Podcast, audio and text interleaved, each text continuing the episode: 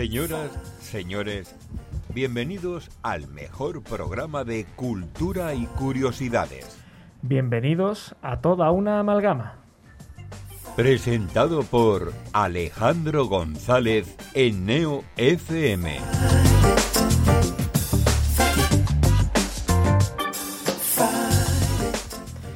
Muy buenas noches, ¿qué tal? Bienvenidos y bienvenidas a Neo FM, bienvenidos y bienvenidas a toda una amalgama, el programa más curioso de la radio. Aquí estamos un martes más en directo a esta hora de la noche para traerles un programa pues lleno de curiosidades, de historia, de sociedad, de cultura, de política, de todo, un poquito porque nos gusta también meter el dedo en la llaga, nos gusta conocer cosas y nos gusta que cuando termine el programa se vayan a la cama sabiendo cosas, que al fin y al cabo esto es una cosa que se dice mucho, ¿no? De nunca te irás a la cama sabiendo algo, algo nuevo. Pues aquí lo intentamos, que sepan ustedes muchas cosas nuevas cuando no, nos vayamos a la cama. Ya saben que este programa, si no estás escuchando en las plataformas de podcast, lo puedes escuchar cada martes en directo en la 90.4 FM de Sevilla o en neofm.es. Y si no está escuchando en directo, que sepa que nos puedes volver a escuchar este programa en las plataformas de podcast, en Anchor, en Spotify, en Evox, donde quiera que estén. Nos pueden escuchar donde, cuando y como quieran. Hoy traemos un programa muy intenso, muy bonito, muy diferente, porque nos gusta hacerlo de esta forma y no se podría hacer, no sé, no se podría hacer solo conmigo. Hoy estoy muy bien rodado en esta mesa. Voy a empezar por mi izquierda. Alfonso, ¿qué tal, compañero? ¿Cómo estamos? Pues encantado de volver a estar por aquí. Espero no ofender a nadie porque yo vengo hoy un poquito panfletario. ¿De qué nos vas a hablar hoy? Pues voy a hablar de, de un libro de un autor que se llama Saad, que es un catedrático de una universidad canadiense, que tiene un libro que, que se llama La mente parasitaria y que, bueno, propone una serie de, de, ideas bastante, a mí me parecen bastante originales y como me han gustado, pues lo típico, uno intenta a ver si es posible meter una cuñita y a lo mejor a alguien le puede interesar. Sé que es un poco pedante mm, eh, recomendar libros, pero Vale. a mí me, me gusta y me parece un descubrimiento y quiero comentar un poquito en el tiempo que tenemos. Probablemente recomendar el libro sea lo mejor que se puede hacer eh, en el mundo. O sea que por eso no, no te preocupes. A su lado, Sofía, ¿qué tal? Muy buenas. Buenas noches, Alejandro, ¿qué tal? ¿Con qué nos vas a sorprender hoy?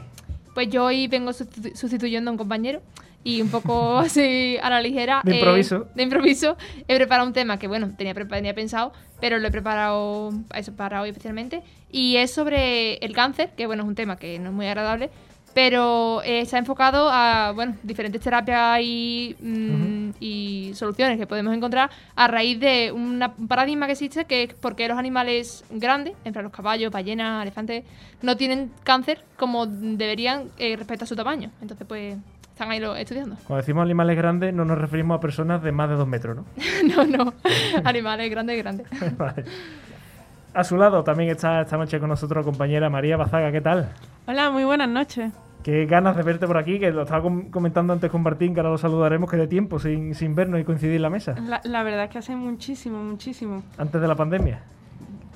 Por lo menos, bueno, seguro que antes Sí, sí, de la sí, sí. pandemia, pero que casi desde el principio que yo empecé, vamos, Antes- creo que no coincidimos. Antes de que nos comentes de qué vas a hablar hoy, hay que decir que lo vas a compartir con el compañero Martín, que está aquí a mi lado. Martín, ¿qué tal? Muy buenas. Buenas noches, Alejandro, ¿cómo estamos? ¿Qué nos vais a traer hoy? Porque hay que decir que puede ser la sección, por lo menos la primera sección en la que alguien ha traído algo a la mesa que está vivo. Hoy tenemos una sorpresa con María, algo que nos gustó, que estuvimos hablando hace un par de semanas y que queríamos compartirlo, que queríamos traerlo. Algo bastante especial que, que yo creo que va a estar gracioso, va a estar simpático y que... Claro, algo Vivo. reivindicativo, como Alfonso dice que es panfletario, nosotros traemos la otra parte del panfleto, Totalmente. La otra cara, ¿no? la otra cara del panfleto. Bueno, pues eso será ahora mismito, pero antes hay que saludar a nuestro técnico Julio, que está ahí al otro lado de la pecera y que siempre hace que esto suene magníficamente bien. Así que le damos las gracias antes de nada por estar ahí al otro lado. Y eh, vamos ya con la primera sección, si os parece. Eh, esta la hemos metido dentro del mundo de la cultura, por supuesto. Y en toda una amalgama, eh, esta sección se llama El mecenazgo.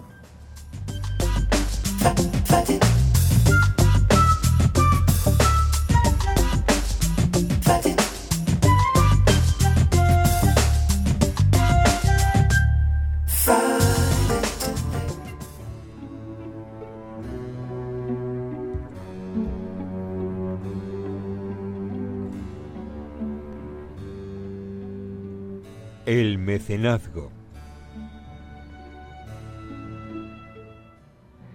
Eh, el tema que vamos a hablar hoy, a mí me daba muchísima ilusión presentar a nuestro invitado, me daba muchísima ilusión que, que venga esta noche y que nos hable de, de la Sí. experticia que él tiene en el tema.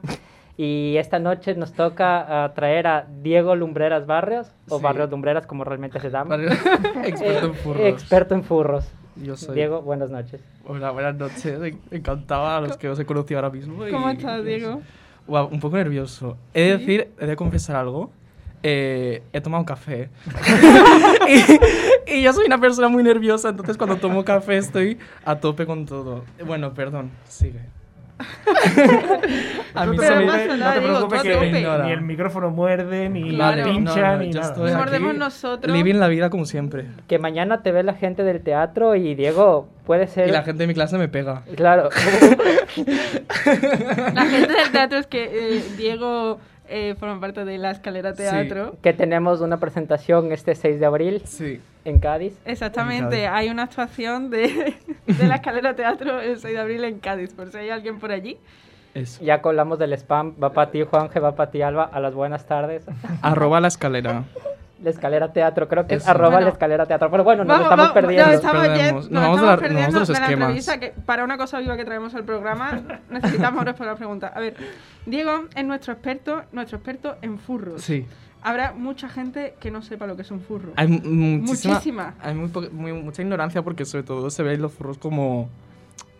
O sea, a ver, primero me, me voy a explicar lo que es un furro, ¿no? Eso, Mejor. esa, era, esa era Va- la, vamos- esa era la Porque primera después- pregunta. es que esa es la cuestión ¿Qué muy, es muy importante. Un furro, a ver. Eh, los furros son como un fandom, ¿vale? Eh, que está basado en... Bueno, lo que pone en Wikipedia es género furry, lo cual me parece una definición bast- bastante mala.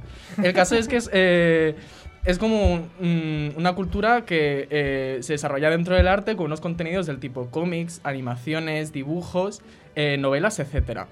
¿Qué pasa? Que es como... Son historias normales dentro de lo que caben, pero basado en seres antro- antropomórficos que son como animales. Sobre todo del tipo eh, lobos, mm, zorros, así como tirando para lo, lo perruno y lo felino. Pero lo no sé. antropomórfico, ¿no? Claro, son como... La manera más fácil de ver lo que es un furro es, si buscas furro en internet, te sale eh, gente disfrazada como estos seres antropomórficos. O sea, hay muchos diferentes tipos de furros. Es bastante...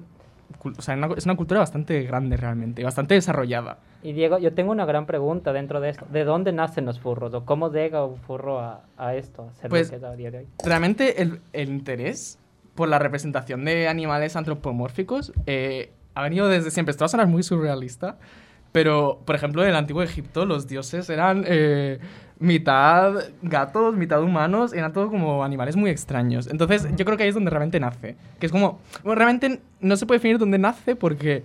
Eh, a él estaba como la sensación de que siempre ha estado en la cultura, ¿no? Eso, de mezclar eh, humanos con animales. Y mm, realmente cuando se empieza a utilizar el término furro y se da esta modernidad a la cultura furro, es, eh, lo tengo aquí apuntado, eh, es en la convención de ciencia ficción en el, en el año 1980, cuando eh, se empieza a, a debatir sobre un personaje de un cómic que se llama, el cómic se llama eh, Albedo Anthropomorphics, de Steve eh, Galak. El caso es que mm, cuando se empieza a cuestionar eh, es- este personaje es cuando la gente se- realmente se está dando cuenta que hay un trasfondo de todo esto y, que la gente realmente son fans. Entonces empiezan como ya a definir como furros, ya eh, a partir de los años 90 por ahí se empieza a utilizar más el término furro y acaba pasando ya eh, a una cultura de internet realmente. Porque hay que recordar que esto nace de, de Twitter, de Reddit, de, de posts, de publicaciones donde se pueden ver eh, a furros ya sea en cómics, en animaciones, como he dicho antes. Y es un arte desarrollado dentro del internet. Pero Diego, a ver, entonces, ¿los dioses egipcios son furros o...? Ajá, Claro, eh, ahí está la cosa. Es, es el, uno de los Como- orígenes del Como se entera Nubis, que lo estamos llamando Claro, o sea, Anubis para ti es un furro. Claro, ¿qué, qué es exactamente un furro Ajá. dentro de lo Den- animal antropomórfico? Dentro de tu Uf. caracterización y todo lo que has leído y tal, ¿cómo puedes tú definir qué es un furro y qué no es un furro? A ver, es que yo creo que. Yo siempre lo digo así. Yo veo el furro como una mezcla un poco entre el drag y el cosplay. Porque drag en el sentido de que las personas que, que le gusta el furro, para empezar, o sea, esto ya voy a hablar un poco más adelante, más lo voy a detallar más. Pero eh, existen personas que crean como su personaje furro, que se llama su fursona. Entonces, dentro de su personaje furro, empieza a generar un alter ego al estilo drag del sentido de crear un personaje y de, y de expresarte a través de ese personaje, que realmente es una manera mm, bastante buena de, de crear una personalidad y de realmente descubrirte a ti mismo. Eh, y luego también en el sentido del cosplay, porque es una manera de también de disfrazarte de, yo qué sé, por ejemplo, cuando éramos pequeños y nos gustaba sacar el cajón de los disfraces y ponernos pelucas, ¿sabes? Es, es esa motivación de la infancia de, venga, vamos a jugar a ser diferentes y encontrarnos a nosotros mismos de esa manera. Vamos a jugar a ser animales. Claro. Vamos a jugar a ser Y animales. Cabe recalcar para la gente que nos escucha que ahora Diego y yo estamos con unas orejas de Sí. conejo y una cola de Sí, sí, sí, conejo sí, pu- sí. Para, para meternos en el personaje. En el en el- Tiger lo he comprado. Que antes lo he dicho, nunca me metáis en un Tiger.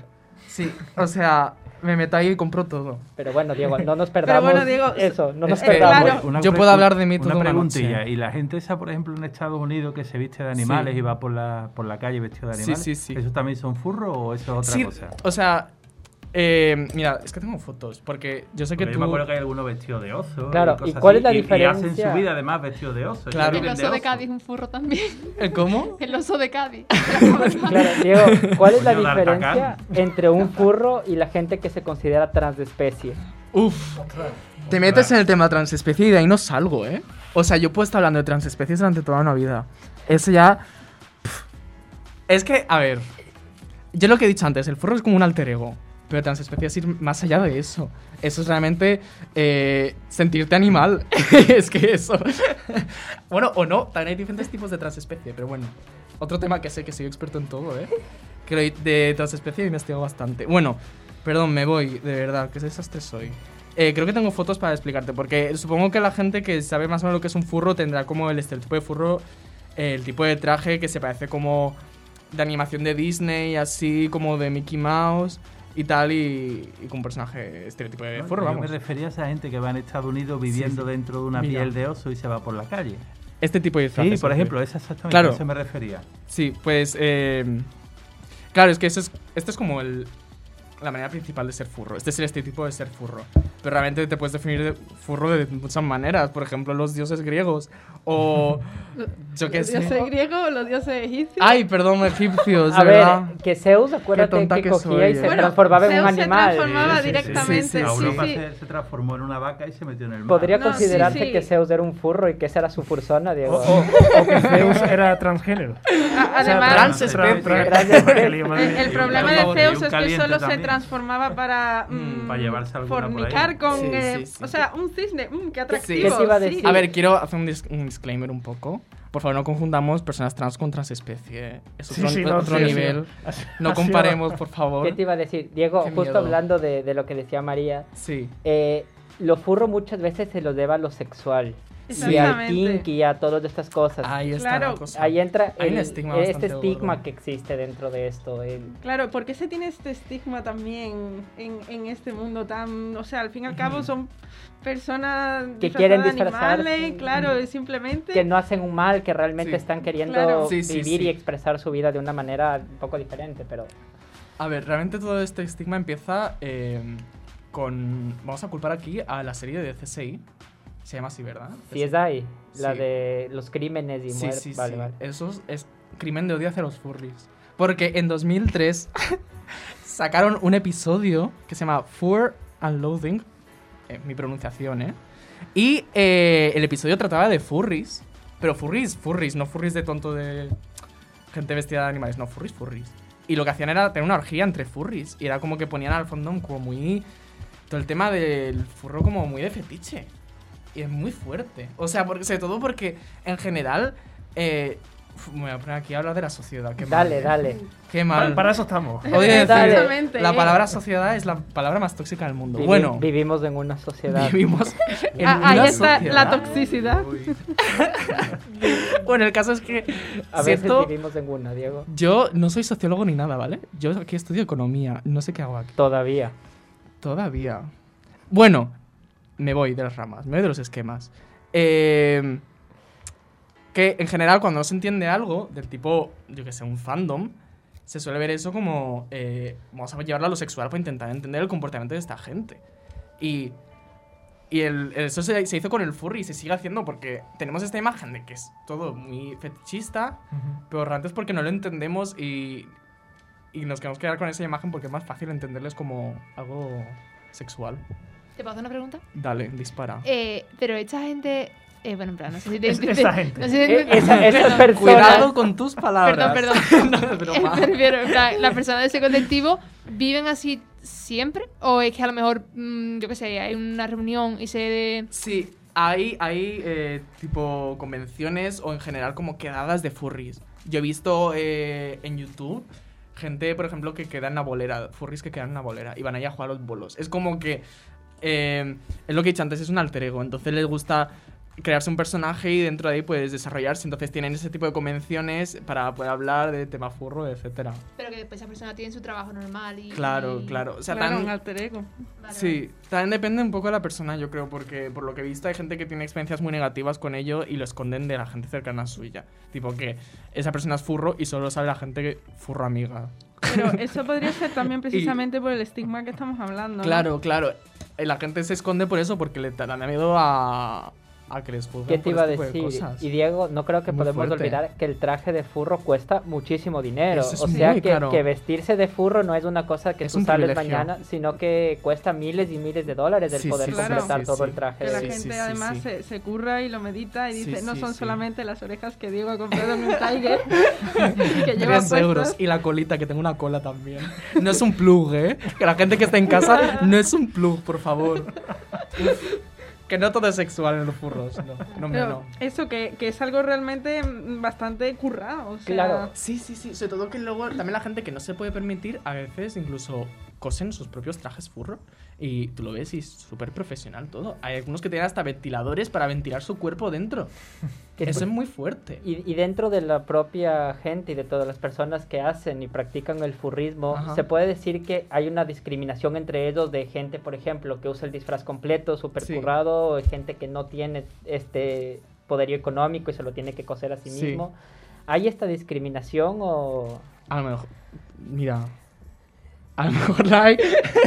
a ver, sí. Yo creo que dentro de ahí tiene que haber algo. Porque en el momento en que tú puedes comparar las cosas que tienes con otra persona, ya ahí ya hay un gran problema. Yo que sé, a lo mejor hay un furro con, con un traje de marca Gucci, ¿sabes? ¿Te imaginas? Y habrá, con- Furro Gucci. La Gucci Gang eh, furro. habrá concursos y eso, en plan de que salgan los furros a desfilar y tal, y se escoge al que tiene el mejor traje. y No, tal. eso ya es sectario, eh. Eh, o sea, yo por lo que he visto. No, pero, pero Eso, eso, eso, personas que quedan disfrazadas de animales, pero un desfile ya de- entre esas personas. es Claro, pero- o sea, sí, un pero- desfile de pero- moda sí, pero un desfile furro no. yo, yo me estoy Mm. informando y, y hay muchas convenciones en todo el mundo. Por ejemplo, en 2018 en Illinois uno, hubo una que, que llegó aquí. a 11.000 personas. Era, O sea mira, que- tengo aquí el número exacto. Claro, supongo que... Muchas gracias por decirlo. Sí, sí, 10.989. casi 11.000, sí. Pero Supongo, supongo que, que- que sería un poco como aquí, por ejemplo, el sound del, del manga. O sea, que dentro Sí, de habrá así. diferentes cosas, Sí, concursos, sí, tal y sí. cual. Y allí pues habrá también cosas Sí. de este estilo. A ver quién tiene el disfraz más chulo, quién tiene el disfraz más feo. Tiene... Pero o sea, yo por lo que he visto en general la cultura furro es muy amigable, muy como Sí, sí, claro. ay mira qué bonitos somos, ¿sabes? Como todo muy de niño pequeño, lo cual me hace mucha ilusión, porque la gente quiere poner ilusión a las cosas, me, hace- me llena el corazón. Que- ¿Y cuántas personas así llenas de ilusión cree que hay por el mundo? Uf, ¿Cuántos furros hay en el mundo, Diego? mi estimación. Sí. ¿Qué es la real? el- ¿La real de gente que se considera furro o la...? No, no, al contrario. ¿La Da- gente que se considera dame- furro dame- o la real? Dame. Dame Apar- todos los datos que tengas. suelta, Diego, tú suelta. Exacto. Eh, salidos del armario, dos millones de furros tiene que haber en el mundo. El armario. Ahora, Pero, pero, Sí. espera, espera, ¿dos millones porque tú lo dices o porque la- o, o está basado en algo? Yo soy experto en todo. El argumento de autoridad. Mira, Diego, yo Eh, lo sé todo. Yo he hecho una estimación en mi cabeza en 10 segundos. A ver, es que, sinceramente, yo creo que todo el mundo es furro. Porque, Pero todavía no lo sabe, ¿no? claro, todavía no lo sabe. Es- Por eso he dicho lo de salir del armario, porque la gente todavía no sabe que es furro, no es consciente de Hay un ello. armario furro. Hay un armario ¿Qué te iba- furro, el segundo armario. Y una pregunta, estamos hablando mucho de Estados Unidos y tal, pero aquí en España hay cultura de eso? Eh, Porque yo no lo he escuchado nunca, la verdad. En España la hay, pero mm, no está muy... No sé, la cultura furro aquí tampoco está muy desarrollada. Sobre todo también por el tema del dinero, o sea, el tema económico. En Estados Unidos los furros tienen pasta. O sea, tú lo ves y llevan unos trajes de la hostia. Aquí en España los furros se buscan la vida. De hecho, tenemos un amigo furro, no voy a decir el nombre, eh, por si quiere que respetemos su privacidad. Pero él nos, expli- nos explicó que la gente furra no tiene dinero en España. O sea, sobre todo porque es un, un tema muy caro el tema furro. O sea, aparte de si tú quieres crearte tu fursuit, así es como se llaman los trajes, por cierto. eh, luego, si tú quieres crear un personaje, tú tienes que, si no eres artista, pagas a artistas para que te hagan cómics sobre ti. Y es como, todo hay que pagarlo. Obviamente es arte, pero que en España no hay tanto poder económico entre los furros. Diego, aquí la gente quiere saber la diferencia entre cosplay y furro. ¿Dónde está la línea entre esas dos Uf. cuestiones? Pues no sé decirte, supongo que cosplay es cuando ya se empiezan a disfrazar y cuando ya empiezan a cambiar su imagen por ello. Pero... mm, a ver, es que voy a explicar algo antes, ¿vale? O sea, eh, los furries en general tienen como su fursona, así es como se llama. Es su alter ego. Y es un personaje construido con una personalidad, con un físico, etc. Y, y no todo el mundo mm, o no se lo puede permitir o no quiere hacerse su fursuit, que es el, el disfraz. Y pues por ello realmente hay una línea muy clara del cosplay en el sentido de que ya empiezan a llevar cosas de animales. Yo creo que nosotros ahora mismo, con las orejitas de Tiger que tenemos, un mínimo de furry tenemos. De cosplay. Tres euros de furry. yo creo que Tres también euros de el, cosplay además que es sobre personajes conocidos y sin embargo tú dices aquí que se crean una personalidad. Claro, esa es la tienen la diferencia personalidad. fundamental. ¿Tienen la personalidad? Claro. la tienen, la Hombre, que tienen. son- en teoría son únicos, ¿no? Y el cosplay Sí, más o sí. menos imita a personajes conocidos. Claro, eso ¿no? realmente es muy bonito dentro del, del tema furry. O sea, a mí al menos me atrae bastante. Como eh, es construirse un personaje y como realmente cada furry tiene su personalidad y cada persona pues que puede crear su, su arte dentro del tema Eso, furry. justo entrando dentro de esto, Diego, ¿desde cuándo te hiciste tú aficionado al mundo furro? ¿O por qué te hiciste aficionado al Claro. mundo furro? ¿Cómo- ¿Cómo entras en contacto con el mundo furro? Vale. Porque Claro. es una Con cosa que dos en que hay, con España. los dos que hay en Vale. España. Que Claro. se pueda contar, ¿eh? Hay bastantes, ¿no? En eh, España hay bastantes. Sí, pero de buenas a primeras es una cosa de que am, gente, o sea, a mí me ha pasado de decir, esta noche voy a hacer una entrevista sobre furros, ¿sobre qué? Sí. Y Claro. Eh, escúchame, Y en si el momento, hay- en el momento en Perdón, que me Pero en dijiste Estados Unidos se ven por la que calle. tu afición y todo eso, porque Sí. teniendo en cuenta de que hay el estigma y como bien dice María, aquí en los Sí, furros no se conocen cómo entras en este contacto con el mundo furro, con todo esto. A Y con ver, el mundo amigable furro. Eso. Yo creo que todo el mundo con una mínima cultura de internet sabe lo que es un furro. Y yo creo que ahí es por donde se entra, ¿no? Ay, me están No. diciendo aquí que no, qué vergüenza. bueno, No, yo, lo conocía, lo que no sabía que se llamaban furros. Pero Claro. en Estados Unidos sí lo he visto que está relativamente Mm. extendido. Yo a lo mejor he visto Tengo alguna mucho- foto. Claro. Si no, tengo muchas imágenes en la cabeza de tíos vestidos de oso claro. y reuniéndose en los sitios y con naturalidad y yendo a trabajar incluso vestidos de oso, como Sí. aquí el dato igual. Los osos. No, ¿verdad? El osos. Se van a trabajar vestidos de Cádiz. oso y ya está. Y alguno no lo ha visto a la Qué cara al guaposito. compañero de oficina en su vida, vamos. Un beso al oso de Cádiz. Un beso a los osos, a todos los osos. Que eso yo me considero una persona puesta al día con la tecnología y yo no lo había escuchado en mi vida. a ver, yo realmente, sinceramente, mm, los primeros contactos que tuve con furries eh, fue con memes. O sea, en todas las páginas de memes seguro que hay algo de furries. Entonces yo veo eso y digo, ¿qué coño es esto? O sea, ¿Qué te iba a perdón por la palabra. Diego, yo el primer contacto que yo tuve realmente así con el mundo Sí. furro, a pesar de saber todo, fue cuando me mostraste el video del Bore. ¿En serio? Fue cuando la primera vez que realmente tuve una conversación con alguien que me Ajá. hablara del mundo furro ya de esto. Y fue Pero si yo, viendo. no- yo en ese momento no tenía ni idea de lo que era el, fur- el furrismo y tal. Claro, pero Diego, el- tienes que explicar qué es de ese video, el Bore y Vale, todo vale. eso, para que se comience también a entender cómo crea esta cultura de internet, los Uf. memes, del shitpost y todas estas cuestiones que también entran detrás para que se haga Claro. conocido el, El furrismo. Bore, para quien no lo sepa, no sé si estáis preparados, agarraos a la silla, ¿eh? O sea, el Bore es un tipo de fetiche. Vale, ya empiezo mal. Eh, a ver, no. Pablo dijo que hay que dejar de estigmatizar los fetiches. Vale. Sí, sí, sí, es verdad. Entonces, a ver, el Bore trata de eh, una persona comiéndose a otra. Pero Las caras que me ponéis, es que... Pero, pero literalmente. Pero Mm, no, no. en el sentido azteca de la palabra. Claro. Te ha venido toda la rama sudamericana, Martín. No es comer en el sentido de te arranco un brazo y me lo como con, en un plato. No. Es comer en el sentido de Con las manos, tragar. con las manos. No, es de tragar. O sea, es de meterte a una persona dentro sin morderla. Y claro, esa persona sigue viva y está dentro de tu estómago y tú estás como medio embarazado y esa persona se está moviendo dentro de ti. Bueno, eh, los Yo primeros contactos... he, dejado de encontrar la conexión con disfrazarse de perrito. Eh, mira, Hay, hay una conexión. Hay una conexión. Y es que la primera, o sea, uno de los primer- primeros memes que he visto yo en mi vida de furros era eso, un furro comiéndose a otro. Pero, o sea, no, no en la vida real, esto era una animación, por favor, ¿eh? Hombre. Eh, Lo veo un poco complicado en la vida por real. la aclaración.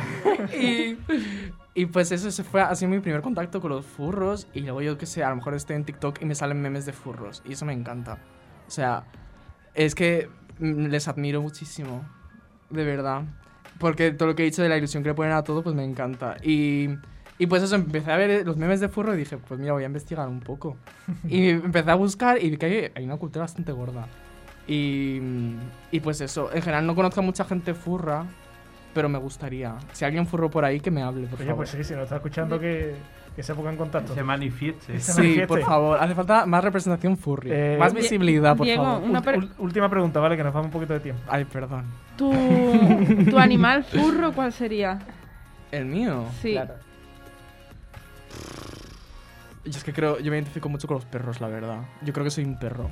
Así que sería como un, un perro gris, no sé por qué. Bueno, ahora mismo con las orejas de conejito Sí. que llevas son Es- grises. Te lo veo, vale. Que, bueno, ¿puedo decir algo antes de irnos de esta entrevista? Vale. Es que quería traer una actividad, por si queréis jugar o no, que es para saber si, si eres furro o no. Depende de... a ver, esto se trata de dibujar a un perro.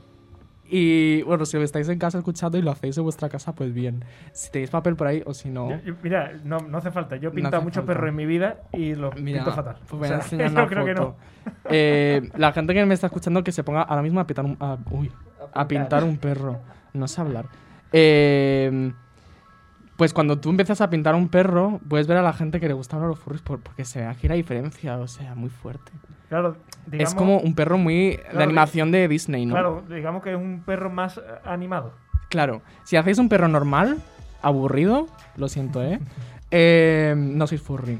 Pero si haces un perro así como con pelo así definido, los ojos de anime, el hocico, todo, es que tú eres Lo, un lo furry. dentro, lo Claro. dentro. Tú lo ya O sabes, ¿no? dibujar bien. Sí. porque quiero No, decir, no, yo no. ya me puedo forzar No, no, más no. grande. A mí aquí la gente no me miente, ¿vale? Se puede- Yo, la gente no sale del armario como furry. Se puede dibujar muy bien un perro más realista o algún cachorrillo así más tirando algo más Sí. real o si te dicen un perro así de la nada y se puede dibujar un perro más con los ojos más saltones, Claro, más claro. Pluto. O sea, hay gente que dibuja estupendamente y hace mm, barbaridades. entonces, ¿el futuro será furro o no será? Será furro. Eh, de aquí a 40 años, Ojalá. manifestaciones furro todos los días. O sea, el orgullo LGTB a la mierda. Ya tendremos nuestros derechos en un futuro. Lo próximo será defender los, derechos furros. Bueno, la F puede ser la siguiente letra. LGTBQF. Ay, por Exactamente, favor. hasta el infinito ya. Claro. Se nos va a faltar letras. Bueno, pues eh, María Martín, muchas gracias por esta entrevista. Diego, lo mismo te digo. Mira, yo el furro no, pero me voy a meter dentro de Ángel Yasser. Y como en tu cara me suena, voy a decir que Diego tiene que estar en la próxima temporada de Toda la Amalgama. ¿En serio? ¡Qué bonito!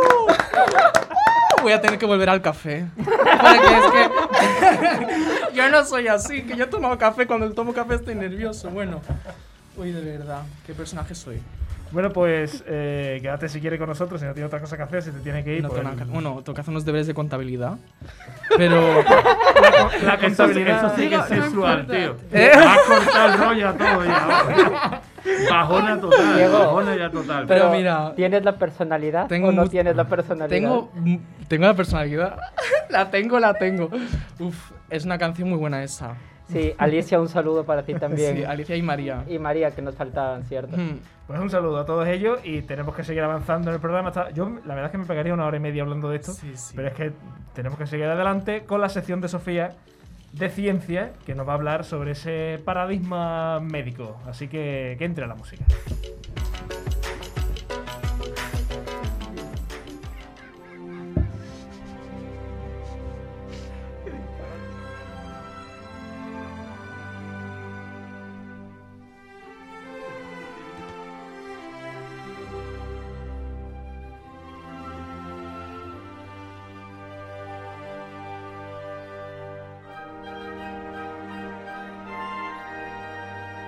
Salvando al gato de Schrödinger.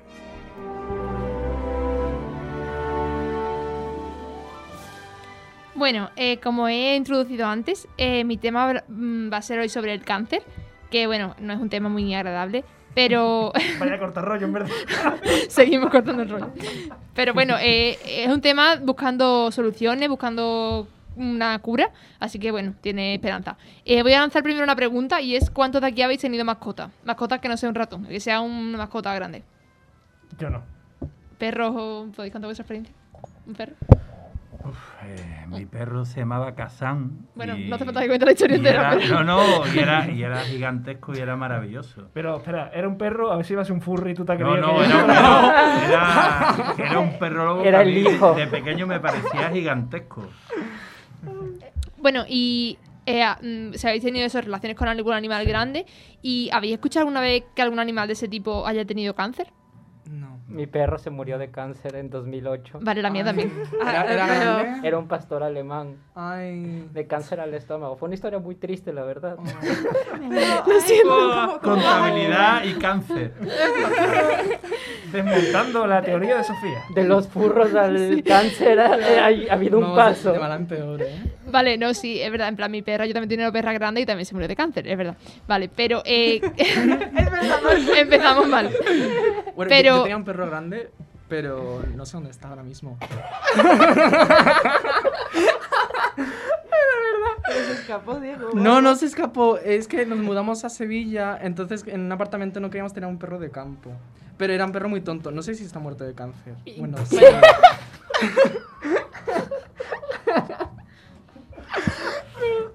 De verdad, mejor me callo. De verdad, me callo, me callo. Vale.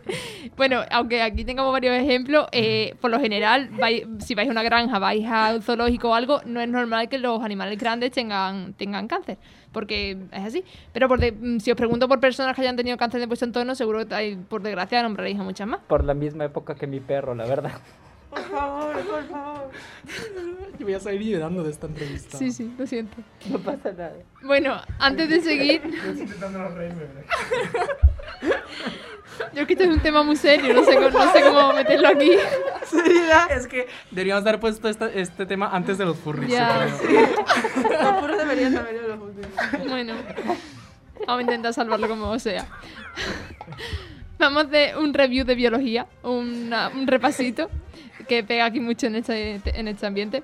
Y es que, eh, por si no lo sabéis, el cáncer son mutaciones de la célula que hacen que en vez de estarse quietecita y tranquilita, se pongan a, multipli- a multiplicarse como loca sin, sin echar cuenta de ninguna orden por parte del cerebro y que, bueno, pues den lugar a los tumores que conocemos como lo que es el cáncer.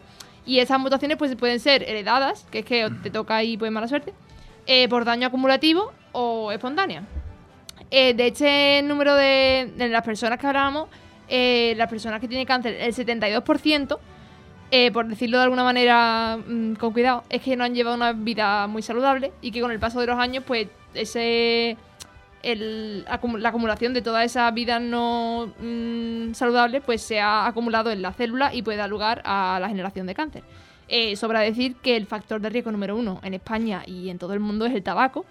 Y que, pues bueno, eh, esto estamos diciendo directamente que el- una cosa que podemos prevenir, que es dejar de fumar, es lo que causa más cáncer del mundo en todo. Total. Y esto, pues bueno, eh, podría haber sido evitado con mejor educación, gestión gubernamental, em, etc. Pero bueno, ese es otro tema.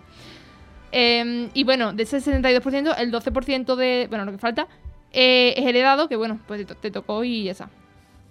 Aún así, pues como digo, pues aunque quitando a la gente que pues lleva mal estilo de vida, el cáncer sigue afectando por desgracia a gente que lleva pues estilo de vida saludable y aún así pues siguen desarrollando cáncer. Y sin embargo, pues los animales pues no tanto. En plan, la relación no es equitativa. Eh, hay muchos artículos publicados en revistas científicas de, prestigio que, donde prueban que los animales grandes eh, parecen ser inmunes al cáncer, lo que no tiene sentido. Porque por lógica, mientras más grande el animal tiene más células, tiene más probabilidad de tener una mutación. Entonces, mm, deberían, tener más- deberían desarrollar más cáncer que nosotros. Esta, esta paradoja se llama paradoja de Peto, que la desarrolló pues, Peto, que era un epidemiólogo, en 1977. ¿Se os ocurre alguna razón por la que esto puede ser? Así, a voz de pronto. Yo tengo una gran pregunta. En principio, nosotros como humanos, como especie humana, no somos animales grandes. No. Porque Somos animales medianos, Martín. A ver, hay elefantes, ¿eh? Claro, hay animales Solo venimos de mucho los más monos. grandes que nosotros. El más alto es él. Somos animales medianos. ¿dónde está la diferencia entre un animal grande, uno mediano y A uno ver, pequeño? ponte al lado de una ballena. Eso.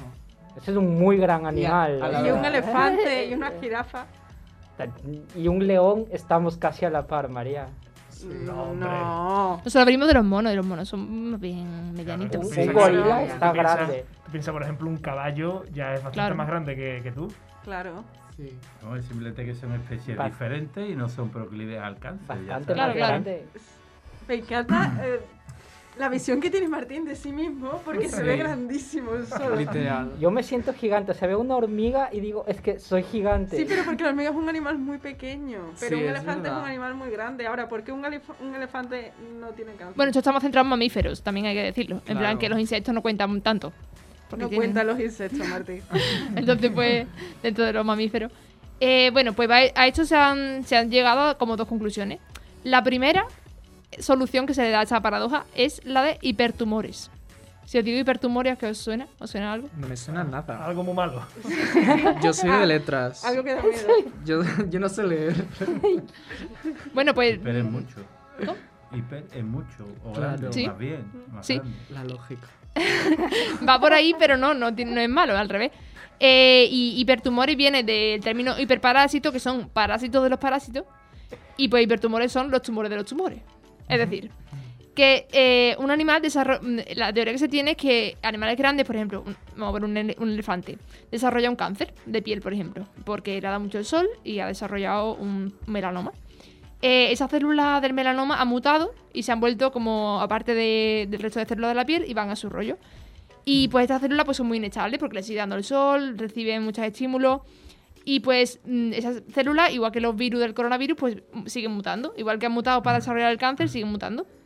Y si un animal muy grande, hay muchas células que han mutado, pues eh, por probabilidad y según esta teoría, alguna de esas células puede mutar dentro del cáncer a volverse otra vez independiente. Entonces, y esa célula sola eh, sigue reproduciéndose, generando un cáncer dentro del cáncer. Y ese segundo cáncer le roba los nutrientes, le roba la sangre, el oxígeno al primer cáncer, matándolo y acabando así con el, con el cáncer. Como la puerta del señor Vers con las enfermedades, que decía, aquí no te puedes morir porque tiene muchas Se enfermedades. contrarrestaban una Eso. otra. Tenía todas las enfermedades. Supongo, un estilo. y esto, pues, te- hipotéticamente terminaría con la extinción del tumor inicial. Y eso, pues bueno, se está utilizando en. eh, eh, como mm, se está investigando en cómo se puede aplicar esto a los humanos, porque estaría bien. Pero si es un tumor dentro de un tumor, no seguiría teniendo el tumor. O sea, No, porque al repartirse los recursos, es al repartirse como- los recursos, se mueren los dos al final. Esto es como la muñeca rusa. eso estaba pensando. como la no muñeca como rusa. Una muñeca rusa. Es más bien negativo por negativo. eh, negativo, negativo, positivo, no una muñeca rusa que está uno dentro de otro. No estoy entendiendo. A ver, Ya te entiendo, María. yo, yo- yo también entiendo lo que quieres decir. Eh, es el, el primer tumor, eh, le sale otro y ese compite con él por los recursos, la comida y tal, y al final se quedan los dos sin. pero sin al de dentro sustento. no le vuelve a salir un tumor a ese. O sea, A ver, se supone que ya no. Que en plan, Espérate, yo me he perdido en eso. Los tumores se ¿Compiten entre ellos? Claro, en plan, compiten por, por, los, por, la- por los vasos sanguíneos, por la sangre, por el Ajá. oxígeno. El, no puede haber infinito. Qué fuerte. O sea, están como ahí peleándose y el sistema inmune así como, jaja, mírales. Claro, Claro. más o menos. Tiene todo el sentido del mundo. Va- Básicamente. O sea, en verdad, tiene su lógica, sí. Sí, eh, a ver, es una teoría, no, no está probadísimo. Ah, vale. Pero, eh, pero estaría bien que fuera. Eh, bueno, y esa es la teoría que tiene menos fuerza, pero la que tiene más fuerza es eh, la de la, que se llama la de la evolución. Que básicamente es que eh, las mutaciones que hemos hablado que dan lugar a que las células desarrollen cáncer se llaman oncogenes, que son unos genes pues, que se cambian y re- resultan en que la célula se vuelve cancerígena, eh, de que se mm, multiplique descontroladamente, etc. Afortunadamente, no solamente tenemos esos oncogenes, también tenemos unos, mm, por decirlo de alguna manera, antídotos que se llaman eh, genes supresores tumorales, que son como los que se encargan de desactivar esos oncogenes cuando se activan y evitar que, que tengamos cáncer, porque estos oncogenes se activan muchísimo más de lo, que, de lo que nosotros creemos. Cada vez que nos quemamos en la playa se activan 4 o 5 seguros, pero gracias a que tenemos los genes supresores tumorales, pues se corta y pues cada vez que nos quemamos pues nos desarrollamos un, un melanoma. Ese equilibrio pues se da eso en nuestro día a día. Sabiendo esto, eh, bueno, y que la proporción no es uno a uno, en plan, no por cada oncogen hay un, un gen supresor tumoral, sino que por cada oncogen hay va- varios más supresores tumorales, los animales grandes tienen muchísimos más genes supresores tumorales. Entonces necesitarían una- un, un número mayor, mucho mayor de mutaciones para que se desarrolle un cáncer. Entonces, pues esa es la teoría que más se acepta de que porque estos animales no tienen tanto, tanto cáncer como deberían con respecto a su número de células. Y al mismo tiempo, porque los animales pequeños, ratas, ratones y tal, eh, sí tienen muchísimo cáncer. Es decir, eh, las personas, un 23% aproximadamente de todas las personas mueren de cáncer. Bueno, tienen cáncer. Hostia. Pero un- los ratones es el 70%, que es un- son muchos. Yo estoy alucinando con estos datos, ¿eh? Que O por eso sea, no sea un furro ratón. Mejor, si queréis ser furros, que sean elefantes. O furro ballena. O sea, tú como furro de perro no... No, no lo has pensado bien. no me queda mucha vida, ¿no? Y, y bueno, básicamente es eso. Y después hay un dato muy interesante que es eh, que, el- como he dicho, los animales grandes, pues eso, son más inmunes al cáncer, pero aún así pueden tenerlo. Pero hay una especie de- específicamente de mm, bicho, bueno, bicho no, de eh, mamífero, que no tiene cáncer por todas las formas que, que se, le, se le inyecta, se le pone y no lo desarrolla. ¿Sabéis cuál es? ¿Se os ocurre? Sí, No. sé cuál es, pero no me acuerdo cómo se llama. Pero es súper feo. Sí, muy feo. Un camaleón. No, El ajolote. No, no, no. Ah, Ese- son los, los- mamífero. Ese es feo, pero México, tampoco. son ¿no? estas cosas que son como microscópicas, que son osos. No, pero estoy diciendo mamífero. Mamíferos. No, no, es como Es una especie así de ratón, así. rata sin topo pelo. desnuda se Eso, llama. la rata topo. Si lo buscáis en internet es muy feo. Y vive en África, en los, eh, debajo de la tierra. Ujú. Y estos animales se están investigando. Bueno, eh, esto es otro problema que es otro tema a tratar, que es la investigación con animales y tal. Eh, Mm. Pero se ha intent- eh, lo, lo que se ha podido, se ha investigado en estos animales y que no, no producen cáncer. Se les ha, se les ha mm, expuesto a todos los, los factores de riesgo posibles y no lo desarrollan. Y resulta que es que, como no viven en el subterráneo, no necesitan protección para luz solar ni nada, eh, han desarrollado una, una sustancia que se llama hialuronano, que eh, eh, se, se encuentra en la, como entre las células, como sosteniendo la célula. Eh, ya que ellos no tienen pelo ni una piel tan desarrollada, pues han desarrollado esta sustancia que como que mantiene sus células juntitas y pues al parecer esta sustancia los hace inmunes al cáncer. Y pues ahí se está estudiando a ver Que qué les, que les den un Big Mac. Eso te entra el cáncer directo. El McDonald's. Literal, a saber qué tiene eso. Arroba piensa upo. Ah, no, por, por favor, Martín. Uf, aquí podría sacar mierda, pero mejor no. Y bueno, estas son teorías que se están estudiando y pues tienen mucho interés porque pueden dar al desarrollo de terapias para humanos que, hombre, pues pueden salvar muchas vidas. Eh, un- uno de los impedimentos es esto, como hablábamos, de la experimentación con animales, que tiene actualmente una legislación fuerte, que eh, está bien, pero, hombre, también es importante la- el estudio para poder llegar a una cura, esperemos que pronto. Pero, a ver, entonces, si quiere como cambiar nuestro cuerpo para crear esa sustancia o cómo. No, no, no, en plan, por ahora no se está estudiando nada. En Ah, plan, no, vale, sé, no sé, por ahí no, sé, no va. A ver, Mm. están investigando que mm, ellos tienen una sustancia que hace que ellos no tengan cáncer. Entonces, pues, Claro. m- ver más o menos eso en Cómo humanos, funciona. cómo Claro. podría, lo mismo mm, se puede desarrollar un fármaco con eso. Todavía no van a ¿sabes? tocar tu cuerpo, Diego. Claro. Es que esto ya es transespecie. O sea, volvemos al tema de antes. Diego, puedes seguir siendo furro. Claro, Diego, el futuro es furro no será. No, no te preocupes, Diego. Claro. Pero hay otras especies ya es, por ejemplo, el señor que le hicieron un trasplante de corazón de un cerdo. Ha durado dos semanas, sí, pero la verdad poco, es que se ha convertido Yo- en transespecie. Yo utilizo la palabra transespecie con mucha libertad. O sea, yo. veo, yo qué sé. eh, ahora mismo a Martín con las orejas le llamo transespecie, la verdad. O sea, yo utilizo la palabra transespecie por la fantasía, pero sí que es verdad que me parece muy curioso la manera en la que la ciencia siempre está como cambiando nuestros genes y lo que estás diciendo de, de la sustancia esa y es, no sé, es un poco ir contra la naturaleza y es muy fuerte como siempre estamos dominándola de esa manera. Ya, Y, y no sé, me parece muy curioso también hasta dónde podemos llegar. pues gracias, me alegro que te haya gustado. Sí, es muy interesante. No, ha sido muy interesante. Además, esta teoría de este, eh, de este hombre eh, empezó porque él se preguntó, bueno, ¿cómo puede ser que un elefante viva 90 años y un mosquito viva 15 días? O sea, Claro, ¿qué, claro. qué pasa ahí? ¿sabes? Y, a, y a raíz de ahí fue investigando. Así Pero que, que, que no vivan mal los mosquitos, ¿eh? Escúchame, esta noche me ha picado uno que tenía, me he despertado con el brazo súper rojo y no he dormido porque estaba todo el rato zumbando el, el No, no, mosquito eh, en mi los cuarto. mosquitos son 15 días, pero vaya 15 días. Sí, ¿eh? sí, O sea, sí. los ¿Y las 15 días. cucarachas? Las Que ayer vi una, qué miedo. Las cucarachas Qué sobreviven a miedo. todo. Ya, son unas hijas de puta, ¿eh? La verdad. A, a esas... Un saludo a los, a los furros cucarachas que nos estén escuchando. Por favor, eso es fuera, eso no le respeto. Bueno, pues muchas gracias Sofía por, por traernos este tema y que seguro que puede dar que hablar dentro de, de muchos años. Ojalá que, que todo eso Eso, sirva. ojalá, por ojalá. Esta es- esta es la cuestión. Y ahora, eh, no sé si tiene algo que ver con el mundo furro, seguramente, pero Alfonso nos va a traer un tema muy interesante y que está enmarcado dentro de la sección de sociedad aquí en nuestro programa.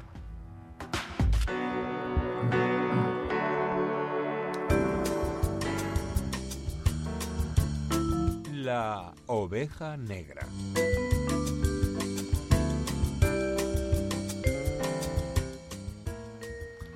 Hola de nuevo. Hombre, la verdad es que después de, de lo divertido que ha sido lo de lo de Diego, lo mío ya es totalmente aburrido y pedante. No, hombre, No, no. Pero no, no, de verdad, me lo he pasado estupendamente. Ah, siempre, como he dicho al principio, el, el tema de, de recomendar libros siempre me parece un poco petulante y pedante, Mm. porque parece como que uno está ahí en una posición de superioridad, que no es mi caso, desde luego. Pero bueno, este libro me gusta mucho. Ha salido hace poco, es de Ediciones Deusto. eh, está escrito por, por Gas Salak, que es un, es un. Todo tiene que ver con el libro. Es un judío, judío libanés. Se escapó en plena guerra del Líbano y se fue a vivir a, a Canadá con su familia y ahora es profesor allí en, en una universidad. El libro está muy bien, tiene un problema, un problema que, que tiene siempre, como yo no tengo que ser políticamente eh, correcto, pues tiene el problema de todos los libros que escriben los judíos, que en algún momento se dan cuenta de que son judíos y empiezan ya con el anti-islamismo, etcétera, etcétera. Este hombre no lo puede evitar. El libro está muy bien, pero en fin, siempre hay un, un ataque al Islam en casi cualquier libro, eh, un ensayo, si es una novela no, evidentemente. Este hombre nos habla, nos habla un poco, el, el libro se llama, que no lo he dicho, eh, La mente parasitaria, con un subtítulo que es Cómo las ideas infecciosas están matando el sentido común. A mí el libro me interesa mucho, me interesa la tesis, pero, pero lo que más me gusta son los ejemplos de, de cómo estamos perdiendo poco a poco la cabeza. Os voy a leer una cosa que la, la he apartado aquí, porque aquí se ve un poco el sinsentido. Esto, esto da- mm, a mí me da un poco de incluso de vergüenza. Vamos a ver, aquí hay un acto, una marcha por la ciencia en 2017, eh, en plena época de, bueno, de la corrección política, y fijaros la convocatoria. Dice, en la marcha por la ciencia nos comprometemos a centralizar, destacar, solidarizarnos y actuar como cómplices de científicos y defensores de la ciencia. Y ahora empieza la enumeración. Negros, latinos, asiáticos e isleños del Pacífico, indígenas, no cristianos, mujeres, personas con discapacidades, pobres, gays, lesbianas, bisexuales, queer, no binarias, antigénero, intersexuales, pa, pa, pa, pa, pa, pa, pa. Eh, ¿Por qué viene todo esto? Porque, vamos a ver, el, el tema, el tema de la corrección política, el tema de estas ideas delirantes, todo esto viene de lo mismo. Eh, la tesis de este hombre, yo no necesariamente estoy de acuerdo con él, pero bueno, me parece, me parece interesante. Hay una cosa que se llama el, el constructivismo social. Tú que has dicho antes que, que la palabra sociedad es de las que, de las que no te gusta. Hay dos posibles interpretaciones de por qué somos como somos. Una, una interpretación sería por la biología. Yo soy de eso, de la biología, aunque yo soy de letras, pero la biología creo que lo explica mucho, la biología y la herencia. Y otros que lo que más pesa es la sociedad. Evidentemente la sociedad y la presión de la sociedad. Y esas ideas llevadas al absurdo, al absurdo, como es el caso, crean lo que este hombre llama las ideas parasitarias. Y una cosa que él llama el síndrome parasitario del avestruz. Esto no quiere ver, no quiere ver nada, el relativismo cultural, el relativismo eh, social y una serie de, de ideas llevadas al absurdo. A mí lo que más me gusta de este, de este, de este libro, como digo, son los ejemplos. Él pone uno muy divertido. Dice, nos venden las ideas, estas ideas delirantes que ya nos hacen perder el sentido común. A mí la frase querer es poder nunca ha estado de acuerdo. Y él pone un ejemplo muy concreto. Le dice, señora, no a una señora en concreto, a los padres. Vamos a ver, aunque ustedes le, le vendan la idea de que todos somos iguales, eso es incierto. Aunque usted quiera mucho a su niño y le abrace mucho, ese niño no se va a convertir en el nuevo Messi o en el nuevo Michael Jordan. Eso es absurdo. Le ayudaría mucho más tener la capacidad eh, atlética de Michael Jordan o la capacidad atlética de, de cualquier otro destacado atleta del mundo. Ese buenismo que viene creado por la sociedad porque parece que no podemos ser diferentes, todos tenemos que ser iguales, igual que la falsa falacia de que los hombres y las mujeres, bueno, falsa falacia es una reiteración, la falacia de que hombres y mujeres somos iguales, no somos iguales, hay un hecho biológico. La, la tiranía de las minorías, como llama este hombre aquí. Por ejemplo, y lo hemos comentado antes en un cachito que querías hablar tú de la narradora esta americana, de Lía, Sí. que es transgénero. En, en Canadá, que es donde vive este hombre, este hombre es un poco local, ¿no? Te habla de las cosas. Eh, hay un movimiento que sostiene que, que no va a haber género y lo quiere imponer. Todo el mundo, nada. Seres humanos y además no seres humanos, el equivalente en francés y en inglés a seres humanes. Entonces dice, bueno, vamos a ver, ¿por qué a mí una minoría me quiere imponer una idea tan absurda como eso? Pero la, la idea se admite porque es políticamente correcto admitir ese tipo de ideas. Ver, yo tengo una pregunta. Sí, ¿Con eso te refieres a que todas las personas que no se identifican con un género, por ejemplo las personas no binarias, todas están imponiendo su manera de ser a los demás? No, no, no, vamos a ver. Es que hay una campaña allí, hay una campaña, evidentemente, de una minoría, porque, vamos a ver, estadísticamente, igual que tú has dicho que antes había eh, dos millones de furros en el mundo. Yo me lo he inventado. Mínimo, mínimo. No. Vamos a ver, eh, eh, tú haces una estimación, la que sea. En Canadá hay una estadística eh, oficial que el 99% de los canadienses se identifican con un género o con otro. Eh, Que no quiere decir que sea con el biológico, o sea, puede ser un chico que se Sí, identifica con chica sí, o a la inversa. el género Pero hay, una campaña para que, eh, digamos que se, se a- no sé cómo se sería abolir, se, se abola, se abuele. Es que O sea, es que, es- me he metido en un jardín. Da igual. Y entonces dice, pero es que además se enfadan, se enfadan porque no le dan la razón. Y dice, pero mire usted, es que ustedes son una minoría. Entonces, todos estos pensamientos delirantes, el convertir... eh, yo he estudiado Derecho, hay un, hay un aforismo latino que dice que el derecho lo puede todo menos convertir al hombre en mujer. Ahora ya eso es Ajá. incierto porque ahora ya sí se puede. Pues ellos quieren convertir una cosa que no existe en otra cosa y además se enfadan. El problema de estas ideas delirantes que se basan todo en la sociedad, lo que decide la sociedad y que además nos obliga a autocensurarlo. Antes, antes de empezar el programa os he preguntado, ¿os importa si le doy un poquito de caña al feminismo? Porque uno también se autocensura, Sí. también por la presión de la sociedad que dices tú. Sí. Entonces, todas estas ideas delirantes, parasitarias que nos meten, además nos meten con calzador lo políticamente correcto, eh, el, el feminismo radical, el constructivismo social, el relativismo cultural. Os pongo otro ejemplo que también me encanta. Eh, Pero antes de saltar a otro ejemplo, ¿puede decir algo? Sobre lo del ejemplo sí, de la claro, persona por Dios, binaria. vamos a ver. Porque, a ver, yo quería El jefe, decir... el jefe está callado. No, no, no, no, pues no, porque yo, no, no, de- porque yo escucho. que, o sea, yo, por ejemplo, soy una persona que eh, la verdad es que durante estos últimos meses me he estado cuestionando el tema del género. Porque me parece un tema de que siempre de toda la vida ha sido como, vale, eres chico, eres chica, punto, no se ha cuestionado tanto. Y ahora que estamos, estamos, teniendo, uy, estamos teniendo más libertad de hablar de esto, eh, hay menos problemas de hablarlo, como que nos estamos empezando ya a cuestionar las cosas. Y yo, por ejemplo, me, cu- me cuestiono mi, eh, mi identidad de género y mi expresión de género, porque yo siento eh, que, por ejemplo, cuando dicen la mitad de la clase son chicos, yo digo, jaja, mira los chicos, ¿sabes? O la, la otra mitad son chicas, y yo, mira las chicas. Entonces, como que yo, perdón, María, No, no te- sigue, sigue. Yo Entonces, comento después una cosa. yo, Yo también quiero comentar después. una yo, cosa. la verdad es que cada vez más me siento más identificado como, identificado como persona no binaria. Y luego también eh, hay referentes y tal, y también conozco a gente cercana que son personas no binarias. Y entiendo lo que dices, lo de mm, lo de imponer la manera de ser, y la verdad es que eso es una...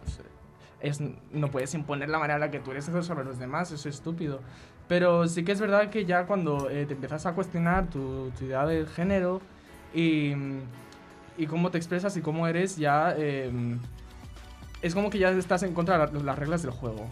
Entonces se, se suele acusar a las personas como que se le está imponiendo. Pero no estoy diciendo. No estoy diciendo que esto es general. O sea, Esto es como. Yo simplemente quiero vivir mi vida. Yo quiero mm, sentirme una persona que no soy ni hombre ni mujer, la verdad. Y no me quiero entrar dentro de esas reglas del juego y. Y simplemente quiero vivir. Y la verdad es que no le voy a imponer nada a nadie. Y, y no siento que ellos tengan el derecho de decir a alguien cómo tiene que vivir su vida, sinceramente. O sea, si tú te identificas como hombre, pues la verdad es que me importa poco, ¿sabes? Es como eres un hombre y punto. Si te identificas como mujer, pues eso. Si te identificas como te da la gana, vive tu fantasía, yo estoy viendo la mía. Claro, Sí, pero- exacto. O sea, mm, yo lo que iba a decir es que mm, precisamente eh, el hecho de, o sea, bajo mi punto de vista, o sea, ya está bajo mi prima, el hecho de querer mm, identificarte como hombre o, o como mujer viene precisamente impuesto de una manera eh, social y cultural, eh, histórica y también biológica.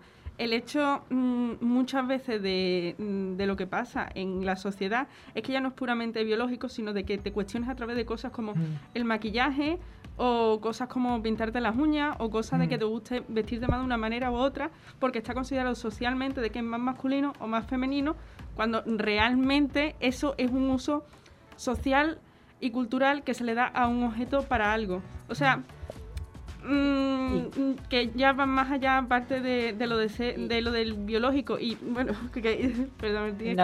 Solo quería decir que, o sea, al fin y al cabo, la, o sea, no, no veo el problema porque todos somos personas, ¿no? Al fin y al cabo, simplemente.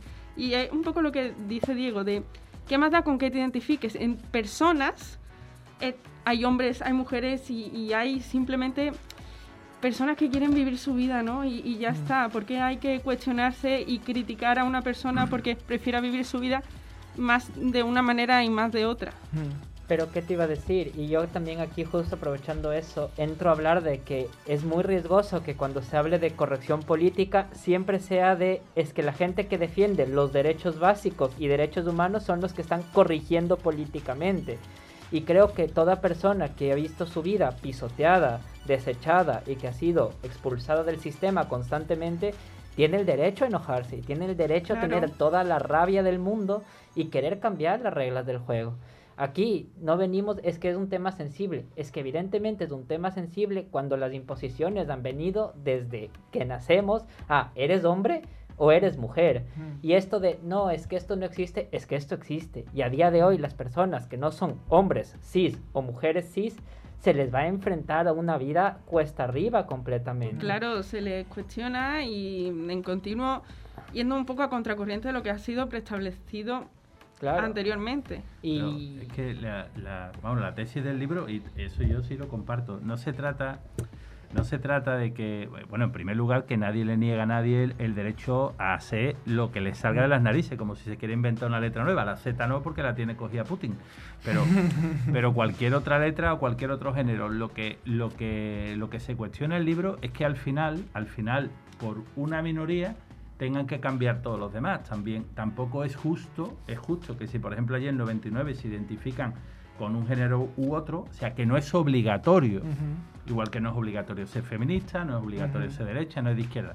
Quiero decir, nadie les va a obligar a que no se definan como les salga de las narices.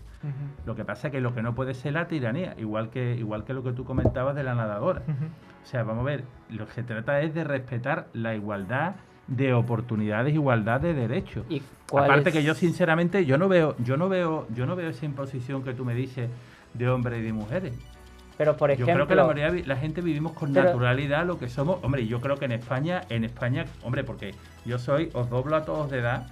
Y yo que soy de otra generación y yo sinceramente no, no he vivido Y- esa presión. y porque yo la mayoría de la gente vivimos con naturalidad Y, lo que y somos. yo te digo que, por ejemplo, desde mi caso, el ser extranjero a mí me condiciona muchísimo. Y ya no hablamos de ser hombre o de ser mujer. A mí el ser extranjero sí que me representa una dificultad en estar aquí en España. Yo, iba a decir que cuando hablamos de todo el tema de cómo se nos imponen las cosas y tal, en general me lo suelo mm, ver como las películas Disney, la verdad. Porque nosotros, suena gracioso, pero que nosotros cuando somos pequeños se nos ponen las películas de Disney y se nos pone como la típica princesa, guapa, blanca, maquillada, mm, con curvas.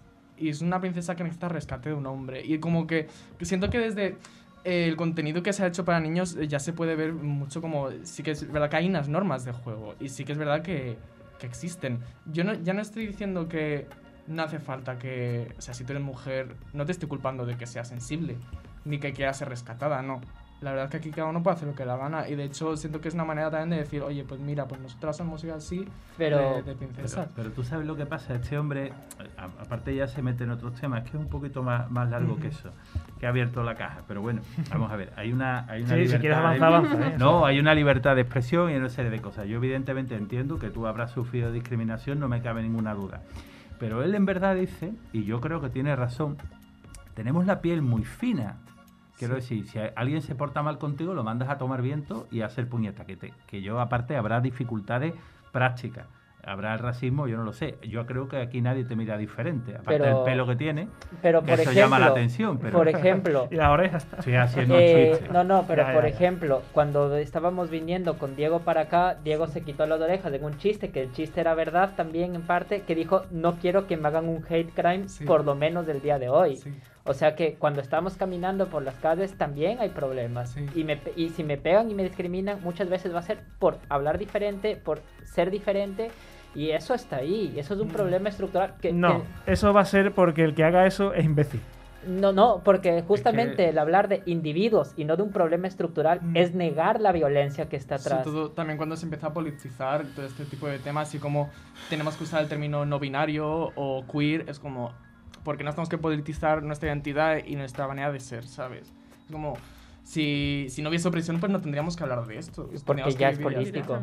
Es que ya es político y él Pero, sería pero, político. pero entonces, vamos a ver, eh, a ti, tú que te sientes discriminado, en realidad a todo el mundo lo discriminan por algo, a uno lo discriminan por ser más feo, por ser Eso más no gordo, es- ahora ya no se puede decir gordo, eh, en Estados Unidos dicen personas de tamaño especial.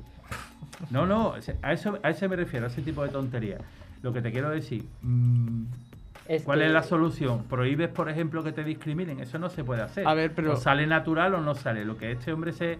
Lo Pero que no, no entiende él es que sean por Eh, imposiciones. Es que ¿sabes qué te justamente todas las imposiciones y las cuestiones que se comenta que se hacen por calzador son las que han llevado que a los gays ya no les pegues, que los negros puedan ocupar el mismo baño, que, que se den muchas cosas.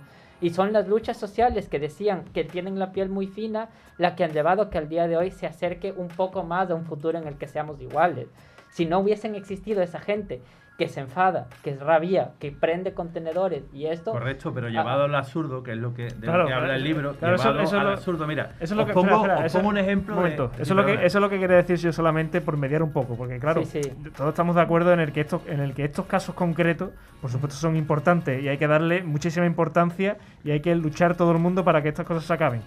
Pero yo creo que en este libro más bien eh, lo que lo que explica, lo que intenta eh, explicar este, este autor, digamos, son casos ya demasiado absurdos, ya que, que, que, que- que rozan, digamos, ya lo, lo- lo- la y ciencia sobre ficción. todo y sobre todo cómo entramos al trapo cómo nos dejamos convencer mira os voy a poner porque a, a mí lo que me gusta son los ejemplos os voy a poner y además esto sa- está sacado del TikTok vale que a mí me encanta no no pero pero es que está muy bien yo comprendo que Sí, el sí, TikTok sí, hay mucho fake Es un mundo. sale es un sale mundo. sale una sale una señora y dice pues yo creo yo creo que si que si en un videojuego a un personaje femenino lo violan eso es violencia de género y ese tiene que llevarlo al juzgado. A lo mejor alguien pensaría que es violencia de género en verdad pero quiero decir dónde están los límites hasta qué punto llegamos tengo un caso que salió en los periódicos de un señor que su mujer le estaba diciendo no sé qué, se mandaron mutuamente a la mierda y el tío le dijo, pues toma, con perdón, y se tiró un peo. Y es un grosero, yo. es un grosero, es un cerdo y un grosero. Y le denunció Pero por eso. sí, y la, han, y la han- y la han condenado por vejaciones injustas. Como eso, y sin embargo, por ejemplo, después hay casos como Irene Villa, que si os sonará, que en un atentado de ETA per- perdió las dos piernas y parte de una mano, y cuando el mierda este de Baltoni, este que está huido, eh, hizo un chiste diciendo me voy al cementerio a coger repuestos, a ella no le molestó. O sea, no le molestó, dijo, este tío es imbécil. Te quiero decir, primero, que tenemos la piel muy fina. Segundo, que nos estamos dejando llevar un poquito Pero por, por muchas Creo otras que cosas. comparar la víctima de ETA con una violencia estructural que se viene dando desde hace muchos años es, es una comparación un poco fuera de... Pero de cuando sí. se le da la vuelta Y- ya y se le da la vuelta de campana ya no tiene Pero sentido. por ejemplo, eh, hace un, par de años el Black Lives Matter existió por algo y, y la muerte de George Floyd que fue por 5 dólares que ocasionó que en Estados Unidos y aquí en toda Europa Occidental se liara tanto, no fue porque sí. Y no fue por una cosa llevada al absurdo. Y si no recordemos mal, en 1950, que para eso la hemeroteca es muy bonita, en Estados Unidos, que un negro tomara agua de un, del mismo botella que un blanco, era una cosa llevada al absurdo. Era al tener la piel muy fina. Como el negro, que es inferior a mí, se le va a ocurrir siquiera la idea de que puede tomar la misma agua que yo, que puede sentarse en el mismo sitio que yo. Y, y esas son cosas que pasaban hace nada de tiempo. No nos olvidemos que todas las cosas que a día de hoy estamos disfrutando hace 20, 30, 40, 50, 60 años era de piel muy fina. Sí, Yo pero cuando que- le, da, le das una vuelta de rosca tan grande, al final pierde sentido. Porque todo llevado al extremo. Porque además tienes que tener en cuenta una cosa. Aquí me sale el soberbio que llevo dentro. El nivel es muy bajito. El nivel es muy bajito, intelectual general. Entonces a la gente le das tres eslóganes. Tres eslóganes. Eh, Black, eh, Black People Matters. eh, yo qué sé, la, como dice el tipo este Trudeau, el presidente de Canadá, la diversidad es nuestra fortaleza, etcétera, etcétera. Cuatro cosas. La gente no sabe procesarlo bien y pasa lo que pasa. Este hombre no pide, no pide que se elimine la política de, por ejemplo, que, que no se prohíba el racismo, si es que es posible prohibirlo, porque después hay un racismo larvado. No se, no, que no se prohíba, por ejemplo, la política de género, que no, no pide que se prohíba, lo que pide es que apliquemos el sentido común a esas cosas. Porque llevado al extremo nos empobrecemos como sociedad, nos, aga- nos agarramos a, a ideas absolutamente absurdas, que es lo que llama ideas parasitarias, Y fácil, ¿eh? y, y fáciles. Entonces, al final, no tenemos pensamiento crítico, lo que tenemos son eslóganes en la cabeza. Y nos apuntamos al eslogan, que al final es un postureo. Y como además el nivel es muy bajito y le damos poder a gente que no tiene preparación, pues pasa lo que pasa. Pero sí, que es verdad, voy a decir algo yo sobre la piel fina, que a veces sí que nos tenemos que cuestionar porque eh, yo sí que he visto situaciones a las que alguien ha dicho, eh, no, yo soy una mujer trans, y otra persona ha dicho, no, tú tienes pene, tú, tú no puedes hacer eso, y como que ha empezado a decir, eh, no, es que como has nacido con pene, pues esto y tal, y como que ha dado un montón de argumentos. ¿Hay quien tiene la piel fina? ¿El que ha dicho soy mujer o el que le está rebatiendo? Pero tú puedes prohibir la estupidez, porque si pudi- pudieras prohibir la estupidez, fenomenal, estaba resuelto, pero la estupidez no se puede prohibir. Tú puedes, tú puedes favorecer el pensamiento crítico, puedes favorecer eh, todo tipo de pensamiento racional, puedes favorecer la convivencia, pero no le puedes obligar a la gente a que piense. Y el problema es que la gente no piensa. Yo creo que contra eso no hay nada, que decir, sí que, que la es gente verdad- es idiota. Sí que es verdad que ahí tienes un poco de razón, que por ejemplo a mí cuando me dicen eh, maricón, y ahí no le voy a decir, mira, no soy bueno, no se dice maricón porque eso es efectivo. No, yo digo, mira, sí, soy Pero a ti maricón. te molesta verdaderamente porque yo creo que tú estás por encima de eso, por lo menos lo que me pues transmite. sí, la verdad es que sí. A, a mí cuando Claro. me hacen ese tipo de discriminación digo, pues mira, me, me vas a culpar de algo que soy, ¿sabes? Pero Que ¿Cuál es el.? Es que, claro, pero porque tú hay. mm, el, el procedimiento que dices es básicamente cuál es Sí. el problema. Si, Claro. Si no hay ninguno. Pero, Pero- también es verdad que a veces sí que hay problemas si es una persona cercana a mí. Porque si alguien me empieza a cuestionar la manera en la que soy y tal, sí que es verdad que si una persona random en la calle me dice eso, yo como, vale, bien por ti, me alegro. Pero si es alguien cercano a mí, a que yo quiero, que sí que es verdad, no, no que eh, piense como yo, pero sí que me entienda y que a veces me escuche. Y que me escuche eh, cuando yo me siento mal por algún comentario que me digan, que, que vean que yo me siento mal, la verdad. Bueno, vamos a escuchar a Julio, que está ahí el pobre, que, que- que le está dando araña, arañazo al cristal deseando hablar. Perdón, Julio. Que, no, que yo conocía además al escritor, porque creo que tenía un canal de YouTube o algo así, he visto un Sí, poquito sí, de sí, él. sí, no me digas que lo conoce. Sí, bueno, por encima, he visto un poquito. Pero sí que me he fijado que él critica mucho eh, el tema de que se usen casos aislados para criticar, pero realmente todos sus argumentos, por lo menos los que he visto, se basan en casos aislados, ¿no? Quiero decir, porque por ejemplo, cuando habla de hay una tiranía impuesta, hay algo que se te impone como si se prohibiera, como si se censurara, en eso nunca da casos concretos. Quiero decir, mm, ¿hay algún ejemplo, porque el libro no lo he llegado a leer, en el que se refiera a esa censura como algo tangible. Ah, Pone, pone muchos casos concretos, pero aparte te digo, los casos aislados, aislados, sumados y puestos en fila, ya hacen una tendencia. Quiero decir, él cita mucho. Yo te podría aquí Claro. lo más grande. Vamos, a ver, él es tendencioso porque él, por ejemplo, es anti-islam. Porque es judío y porque se siente tal. Pero es que cita montones de casos. Él, él lo considera, ya no me quería meter por ahí, él lo considera una especie de conjura de la izquierda, de la izquierda estadounidense, ¿no? Pero realmente, realmente la censura, incluso yo me he aplicado censura porque le he preguntado a, la- las dos mujeres que hay aquí, oye, ¿os importa si meto un poco de caña con el feminismo? No les ha importado, que tampoco me he pasado, quiero decir. Pero que nosotros, nosotros mismos nos vamos coartando. La censura no solo es, no solo es una tendencia, sino que nosotros mismos nos estamos autocensurando y probablemente algunos de los de aquí, alguna cosa que quiera decir también se la piensa. Tú has dicho, por ejemplo, ay, he dicho una palabrota, ¿sabes qué te digo? Claro, pero Que podemos mundo- llamar censura al hecho de que simplemente a la mayoría de la gente ya no le parezca bien una idea. Exactamente. El problema, el problema no es que a la mayoría de la gente no le parezca mal una idea. El problema es cuando la mayoría, de, incluso aunque sean una mayoría, cuando ya se ponen agresivos. Aquí viene, por ejemplo, varios, varios ejemplos de conferencias suspendidas. En Canadá viene un dato que es escalofriante. Un 46% de conferencias suspendidas, de conferencias que no es que viniera a hablar Saddam Hussein, sino eran profesores, conferenciantes, científicos y tal. Porque a alguien no le parecía bien. Incluso, es más, yo te diría, yo soy lo más opuesto posible a Aznar. Y, a- y al Felipe González de ahora ni te digo, que me parece un tío súper supuesto. Pero yo jamás hubiera reventado su conferencia. Y a lo mejor resulta que a Aznar le parece repugnante, tampoco al de Vox. Y nada puede haber más opuesto para mí que el tío de Vox. Pero el tío tiene derecho a hablar. Y cuando ya nosotros tomamos la decisión de quién puede, quién no puede, quién está bien, quién está mal, oiga, cabe todo. Evidentemente no cabe la comisión de un delito. Pero te pongo un caso que no viene en el libro, pero que viene al caso. Me acuerdo un, tema, un señor, un señor en, en, ¿dónde era? en, en Borneo, se encuentra a su mujer con un amigo suyo de pesca en la cama. Coge el tío y los atraviesa con un arpón. Y los mata. Él no entendía, y acaba en la policía, claro. Él no entendía por qué acaba en la policía. La mayoría de, de la gente pensaba que él había hecho bien de acuerdo con su, con su cultura. A nosotros no nos cabe en la cabeza.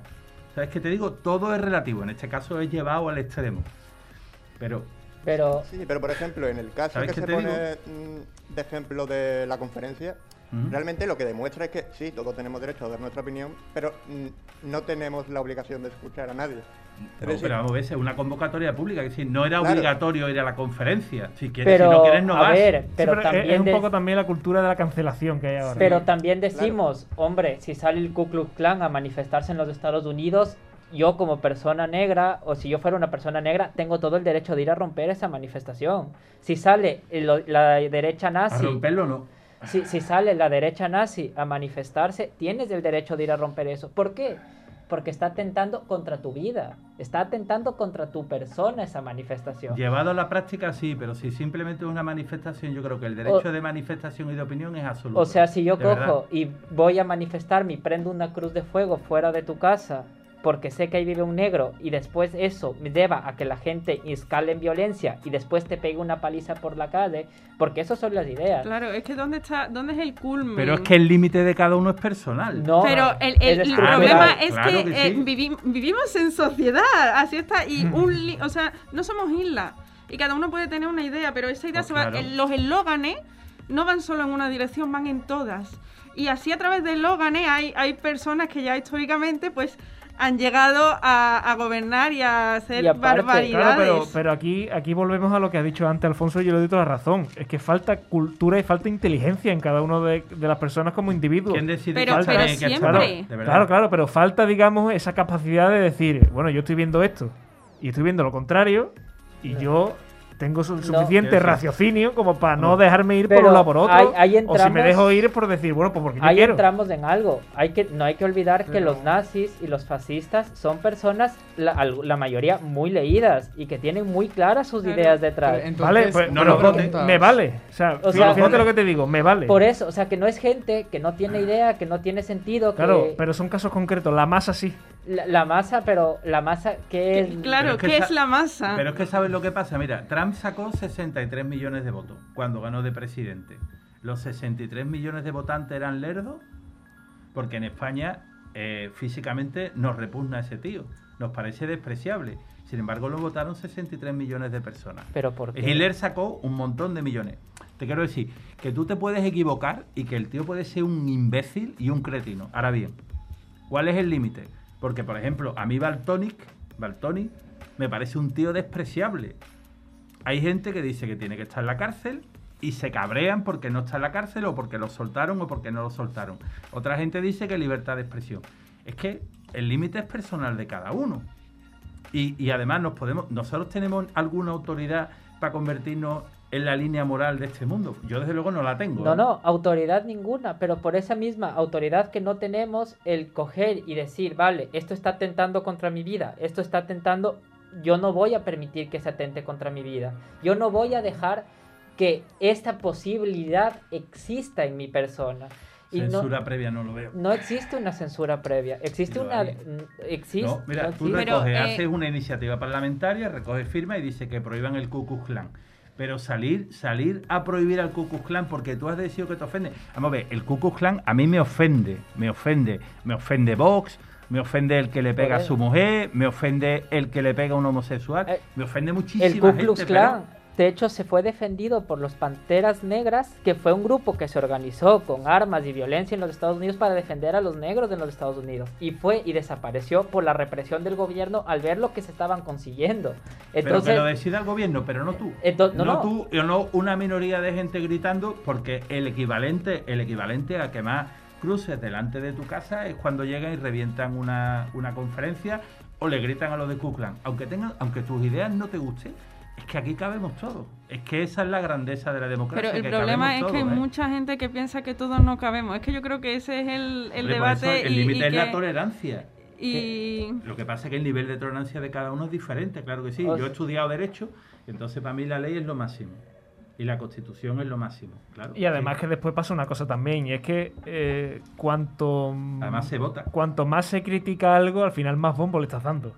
Exactamente. En- pero entonces- eh, eso se usa con. Claro, entonces, entonces si hay algo, una manifestación, una conferencia, lo que sea, que, que- que a una minoría o a una mayoría le pueden eh, ofender, cuanto más vayas a criticar al final va en tu contra, porque es como le estás haciendo caso. no, porque por ejemplo, hay el caso, ya que queremos... Sí, pero, pero por ejemplo, perdón, y termino. Perdón. Hay muchas cosas que, que si simplemente se dejan ir, se van. Muchas cosas. Yo No, no, lo- estoy- yo no, también no- creo, no me refiero, lo creo. no me refiero a todo. Entremos por supuesto que no. Pero, en- pero hay muchas cosas que el simple hecho de, de decir, ah, sí, pues ahora te vas a enterar porque se Claro, es peor. Pero entremos en un caso concreto, por ejemplo, de un profesor judío de Estados Unidos que él era muy crítico con lo que estaba haciendo Israel y era muy crítico con el Estado israelí en contra de lo que estaba haciendo contra el Estado palestino. Y a él lo que hicieron, porque eso sí es censura de verdad, le despidieron de la universidad y ahorita está desempleado muriéndose Aquí hay, aquí hay un montón de casos de eso. Ya. Se tiene pensamiento crítico, precisamente. Claro, pero la diferencia es que el pensamiento crítico está penalizado. El fascismo y el nazismo, y eso no. Eso, el racismo, eso no está penalizado. Y aquí puedes ver a miles de personas alzando el brazo derecho y rezando a Francisco Franco y no hay problema. Pero si es que tú quemas y dices, por favor, respeten mi vida, que yo me merezco estar vivo, ahí sí que encontramos un problema. Porque la barrera entre lo que es permitido y lo que no está en torno a qué es lo que está socialmente permitido e institucionalizado y qué no lo está. Y cuando intentas atentar al poder central y cuando intentas hacer un cambio de las cosas, ahí es cuando empieza la violencia. Y ahí es donde empieza la Yo censura. en España no lo percibo, lo siento mucho. En No lo- España, no lo percibo, no lo percibo. en España pasa más de veces. Yo te digo una y- cosa, yo soy abogado en ejercicio, yo no lo percibo. Yo creo que aquí de verdad te lo digo, legalmente somos iguales. Después se podrá discutir, pero la, la discriminación no es legal, la discriminación es personal. Quiero decir, que haya tíos asquerosos, que haya tíos racistas, que haya tíos fascistas, perdona. Todo eso yo me lo creo, porque es verdad, pero eso es personal. Pero no es institucional ni, ni por supuesto es nacional, no lo veo. Y la frontera con Marruecos que tiene las devoluciones en caliente, eso es institucional. La violencia de los CIES que aparecieron niños ahogados y ahorcados dentro de los de estos, eso es institucional. Cuando llega una Eso persona... no tiene que ver con racismo, tiene que ver con practicidad. Vamos a ver. Esto, esto es, vamos a ver, el, porque lo estamos viendo con el abandono que estamos, que estamos haciéndole al Sáhara. Por las eso. decisiones, no, vamos a ver, las decisiones que se toman a nivel institucional no tienen que ver ni con la moralidad ni nada, tienen que ver con la practicidad. ¿Por qué estamos abandonando a los saharauis? Porque nos interesa que Marruecos no nos mande más inmigrantes y porque nos interesa que haya operación Paso del Estrecho y porque nos interesa por una serie de cuestiones económicas. Pero eso no es racismo, amigo, no te equivoques. Eso no, no, no, eso es una cuestión práctica. Eso es una cuestión No, práctica. porque a los ucranianos, claro. a los ucranianos cuando son personas blancas se les está recibiendo con los brazos abiertos. El Welcome Refugees funciona de una vía, no de dos. Hoy, hoy, por ejemplo, en el Tiger hemos visto una tote bar con banderas de Ucrania y yo me he partido el culo. y me ha parecido muy fuerte porque es, es como, no sé, como parece todo esto un que, juego de ¡Uh, Eh, mira, el- Ucrania! El, tema, el tema de Ucrania, por ejemplo, y si te refieres al tema de Ucrania y por ejemplo los sirios, ahí también hay otro componente, que es el, vamos a ver, hay un, hay un- aquí también habla de eso, un tema que se llama la simpatía cultural. Nosotros nos sentimos más próximos hacia la gente más parecida a nosotros, así se elige pareja, se elige amigos, se elige socio para los negocios, etcétera, etcétera. Y también la simpatía es normal. Y por otra parte, por ejemplo, en el caso de los sirios, los africanos y tal, son culturalmente muy diferentes a nosotros, mucho más difícil la asimilación y mucho más problemas de convivencia Pero- que se generan. Es que te lo digo así de Yo claro. creo que Entonces, no es tanto es que eso. son tan diferentes a nosotros, sino que les queremos ver diferentes. Porque sí que es verdad que nosotros tenemos mucha influencia del norte de África, el Y- eso se puede Y ver. los ucranianos Hombre. también son completamente Yo no quiero hacer demagogia, pero la, la emigración, vamos a ver, que yo no estoy en contra de la emigración, además yo soy mezcla de dos países, o sea que yo menos que ¿De nadie. cuáles? Quiero saberlo. No, eh, eh, no, no, vamos, yo soy, yo soy portugués español, como portugués Ajá. caigo mal, caigo mal porque lo- no, los portugueses caen Ajá. mal y aparte tengo sangre, sangre del norte de África. Sí. Así de claro, o sea que, lo que pasa que no se me nota excepto en verano. Entonces, por, por mil millones de motivos, pero lo cierto, lo cierto y verdad es que las diferencias culturales se notan mucho y se han notado mucho en los países que han recibido aluvión. De hecho, en, en Canadá se ha planteado, y lo dice en el libro, una limitación de la emigración de ciertas culturas, como en tiempo, por otros motivos, se, se limitó la emigración, por ejemplo, de los rusos y de todos los países bálticos. Y eso no es racismo, quiero decir, no es racismo, es simplemente unas cuestiones prácticas, en muchos casos, y en otros casos puede haber racismo, pero no institucional. No creo que sea, me parece a mí, ¿eh? A lo mejor resulta que estoy viviendo en los mundos yuppie o en el mundo de los furry. A lo mejor yo soy demasiado, demasiado optimista. Hombre, yo sinceramente te digo, Martín, yo creo que en esta mesa nadie ve a nadie diferente.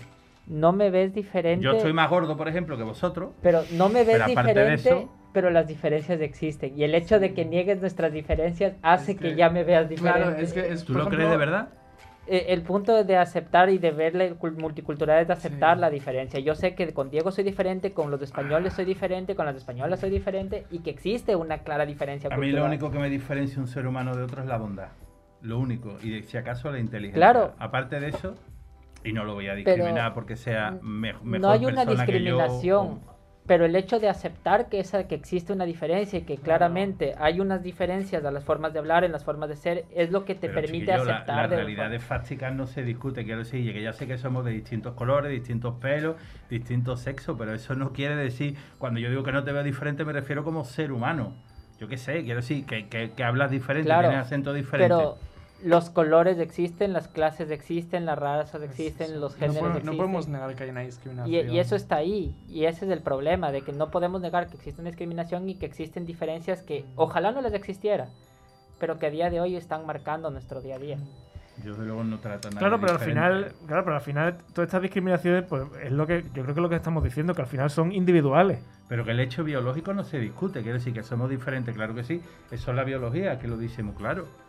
Lo que no, lo que no tiene, lo que no tiene sentido es discriminar por otras cosas que no dependen de nosotros, como la orientación, etcétera, etcétera. Pero aquí de verdad, yo no creo de verdad que haya diferencia en cuanto a seres humanos. Ya sé que somos diferentes, coño. Sí, lo sé perfectamente. Y No que dentro de 30 años yo seré más diferente porque seré polvo, así que. hombre, a ver. Sofía está muy callada. un cáncer, yo- un cáncer. Yo quiero que diga algo, Sofía, hombre. Que se moje, mojate, que no estamos mojando todos. Yo Te es quiero, que Sofía. ese tema político no me no estoy muy metida en esas cosas, pero a ver. Eh, eh, eh, yo tampoco, y yo estoy hablando. O sea, sinceramente, yo no sé por qué todavía nadie me ha callado. O sea, Yo- Me encanta, Sí, Diego. sí, es que calladme ya. Porque por esto va favor. hablar. Diego, te queremos, Diego. Claro, soy esto, experto esto en va de hablar, cosas. esto va de hablar. Yo soy experto en cosas, pero no sé lo que estoy hablando, la verdad. No, no, estoy disfrutando de la escucha y aprendiendo mucho, que también es para lo que estamos aquí. Sí. ¿Sabes lo bueno de todo? Que en realidad no hay verdades absolutas. Claro, claro. Y el que se crea que está en posesión Claro. de la verdad está perdido. Es- Sí, y sí. ese sí que es un fascista. Una confrontación de ideas y ya está.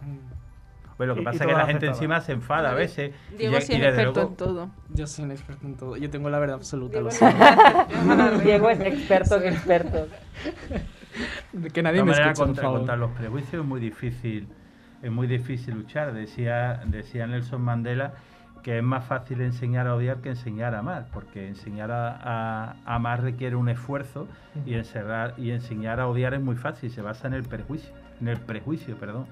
Entonces, el prejuicio es muy difícil erradicarlo, porque sobre todo el prejuicio viene del que es inferior y se siente en evidencia, lógicamente. El que es superior no tiene ningún tipo de prejuicio porque ya sabe, está seguro de sí mismo, ¿no? En fin, bueno, ha dado esto para un largo debate, está muy interesante, ¿eh, Sí. Alfonso, así que sigue recomendándonos libros, que aunque para ti sea pedante, tú sigue haciéndolo. Escúchame, y no te sientas. Ahí sí que no te censures. Tú dale, tú dale. Escúchame, a mí la gente pedante me encanta. Así te lo digo, o sea. Bueno, sí- cuando sí- eres pedante con 5 años también es muy duro, también te discriminan, ¿eh? Sí, que o es sea, verdad que aquí- llevo toda la vida siendo pedante y bueno. Pues mira, te admiro, la Bueno, verdad. bueno. Yo soy pedante, pero con mis temas, la verdad. Con el furry. Pues mira, aquí... No, la eh, próxima vez un, un- un libro, pero un poquito más frívolo. Sí. Sí, eso. Le, tráenos frívolo. la Biblia, por favor. Uh, librazo. Podemos hacer como un programa de hablar sobre la Biblia, tipo leerla. Ya está. Pero me ha hecho gracia porque tú ya te estás invitando en plan, ¿podemos hacer un día un Sí, programa? sí. Es verdad. Buah, estoy viendo mi Al fantasía. principio, al ¿En- principio era en qué el caos, ¿no? ¿En qué momento hablo? O sea, Eh, el invitado ya no es Soy invitado. anfitrión. Ya. Sí, sí. para mí vosotros sois los invitados ahora. O sea, ¿qué hacéis aquí? Fuera. Como- Fuera, aquí como- hablo yo. Como vacaciones en el mar, ¿no? Estrella invitada, y ¿sabes? Te-. Claro, y de nuevo Diego Lumbreras Barrios, ahora experto en la Biblia. Conocimientos bíblicos. La semana que viene lo entrevistamos Sí, sobre otra cosa. Die- Diego presenta la Biblia. Y sale Diego, Génesis 1.1. Exactamente. Sección de entrevistas a Diego. Pero sí. tienes que poner voz al principio, al cabo de Dios. Claro. Hola, soy Dios, te Claro. hablo directamente. La, la sección, entrevistas de Diego Barrios Lumbreras. Es que ahí me puedes entrevistar de lo que Cada la semana gana. un tema distinto. Literal. O sea, como si vengo aquí y hablo de mi, de mi vida, ¿eh? De cómo saco a mi perra, de cómo cocino. Pero, pero La habéis verdad. encontrado al perro. Ay, es que, a ver. Pero, ¿cómo tienes una perra y abandonaste al otro Jack. perro? Si me estás escuchando ahora mismo, se llamaba Jack. ¿Sabes por qué? Porque nos encontramos en la carretera. Y mi hermano dijo, hit the road, Jack. y entonces le llamamos Jack. Era un perro muy tonto, ¿eh? Se chocaba con todo. Le atropelló un coche porque le dio la gana. Dijo, no, este coche, le- este coche me va a atropellar. Y le atropelló. Bueno, el caso es que no sé dónde está Jack. Bueno, Y que, que eso, aparezca. eso El- para otro Luego día. a el- ver si le pones nombre de persona, como en el anuncio, y le pones logo o algo así. Entonces ya es grave. Gran- gran mi sueño, ese, mi gran sueño es tener un perro que se llame Paco. La verdad. Y no lo sé, imagínate decir, ¡Ey, Paquito! pero, ¿qué, Paco, pero Paco. espera, ¿qué prefieres? ¿Un perro que se llame Paco o. Paco el furry perro? O que tu fursona se No, llame Paco. Claro, que tu alter ego furro sea Paco. O, o un nombre más serio, por ejemplo, José Luis. Se Sí. llama José Luis al perro. José Luis, ven para acá. Un saludo, José Y con Luis. su apellido. con su apellido. bueno, eh, ¿qué os parece si ya para cerrar el programa de hoy, ya que no estamos haciendo mini secciones, hacemos una, que es la que yo tenía preparada para hoy? ¿El qué? Pido No, perdón, no, no, ni mucho, ni mucho menos. Eh, ¿Se ha ido el tiempo? Sí, un poco. Ay, Y que se llama, mucho. Julio, el protagonista burlón. Protagonista burlón. Musicales de Broadway. Bueno, eh, me hacía gracia a mí hacer esta sesión, esta mini sesión, porque ya que solamente doy pie a la gente a que hable, pues me hacía gracia a mí prepararme algo. Eh, se trata de una sección, como ya la conocéis, de que voy dando pistas. Yo no la conozco. Bueno, te la, te la explico. Yo voy a ir dando pistas sobre un personaje eh, conocido, puede ser histórico, puede Sí. ser eh, de ficción y tal. Las pistas suelen ir de, de más difíciles a más fáciles y a ver quién la adivina, ¿vale? Ujú. La primera pista es que mató a su hermano. Diego. Kai. Oye, que soy capaz.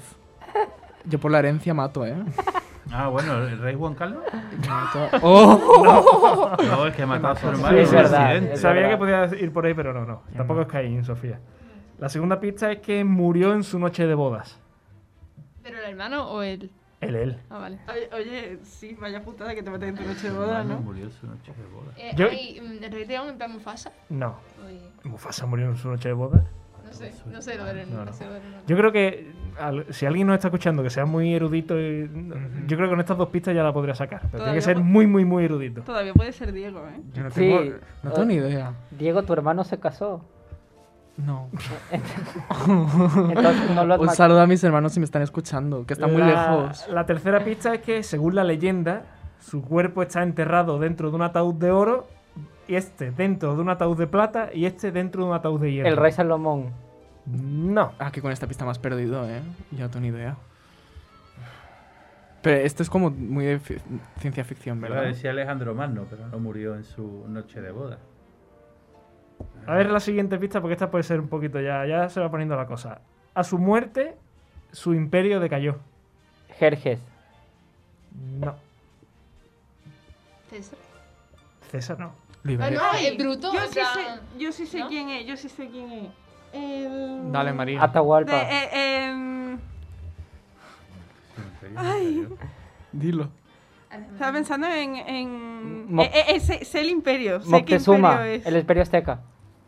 No, El imperio inca. el imperio, el imperio es el imperio mongol, ¿verdad? Mm, Gengis Khan. Está por ahí. mm, Está por ahí, pero no es el O imperio sea, mongol. es que no sé, es que... mm, la Sí. siguiente. algo, algo, algo pasa con Atila, puede ¿Atila? ser. ¿Cómo no? Dale. Es Atila. Sí, ¿Es Atila?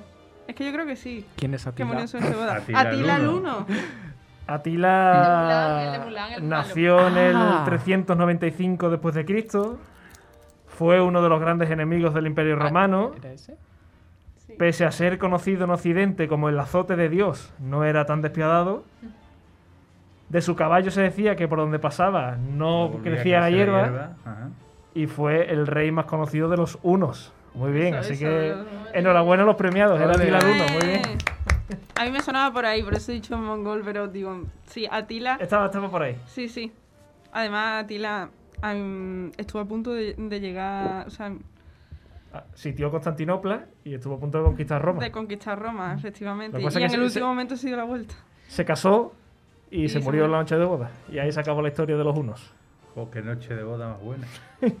Además hay muchas leyendas. Sobre Atila, si alguien se lo quiere preparar algún día, que lo haga, porque tiene muchas cosas. Hay muchas leyendas sobre si murió... Martín me está Se mirando. dice, se dice que murió por un vaso sanguíneo de la nariz que se rompió mientras dormía y entonces se ahogó. Qué fantasía. Y después hay otra teoría de que la mató la, su reciente mujer, pero bueno, eso nunca, nunca se Diego sabe. Barrio Lumbreras, experto en unos. Bueno, pues eh, se nos acaba el tiempo por esta semana. Es una pena porque Oh. podríamos estar hablando otra hora y media. Pero bueno, paso a despedir, Alfonso. Un placer escucharte y un placer aprender contigo, porque al final esto va de aprender. Yo no pretendo enseñar a nadie, yo me lo he pasado muy bien y ha sido un programa francamente divertido. Sofía, lo mismo te digo, muchas gracias. Muchas gracias a ti y a todos los oyentes por estar aquí una noche más. Y es un programa diferente, pero vamos, muy Y además, gra- gracias doble por venir a cubrir a un compañero, así que... Eso. Nada, por Dios, a mí un placer estar aquí siempre que pueda. María, lo mismo te digo, un placer y a ver si nos vemos prontito.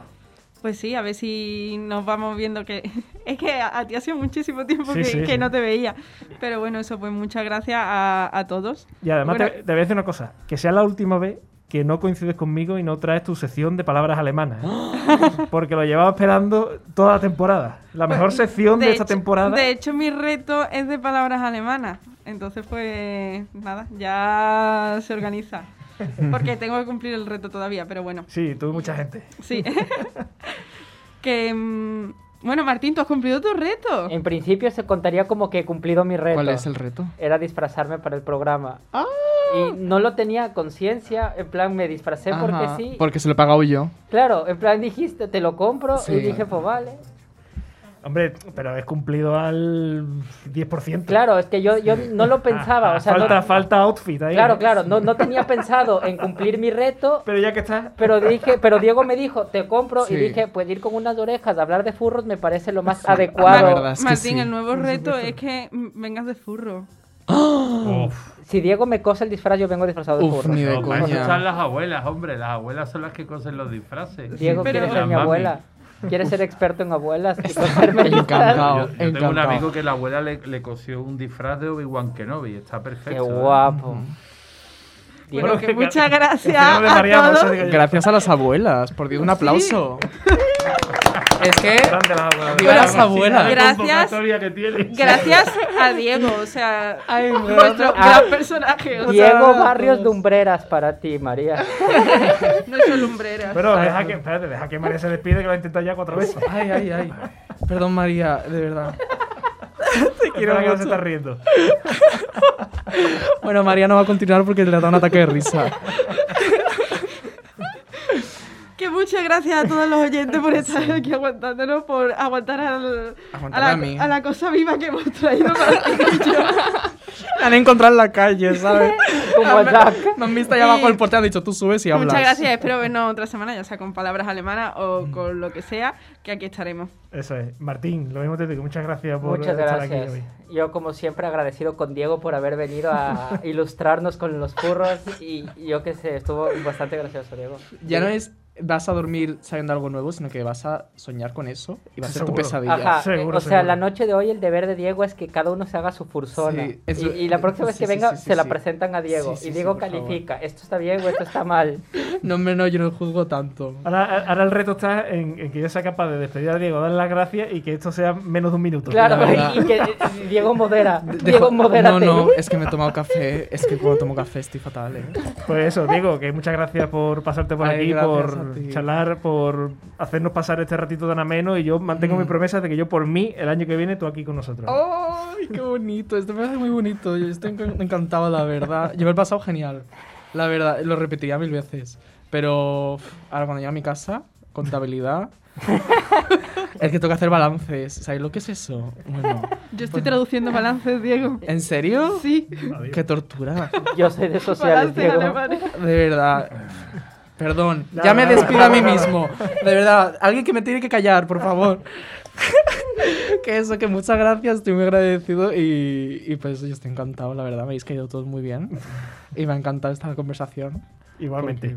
Las gracias a Julio, que hizo que esto sonara Eso. magníficamente bien como Ese siempre. Julio- Y ya saben que este programa lo pueden volver a escuchar en las plataformas de podcast donde, cuando y como quieran. Y como he dicho antes, que si no están escuchando los podcasts, que cada martes a las 10 y cuarto de la noche nos pueden escuchar en directo.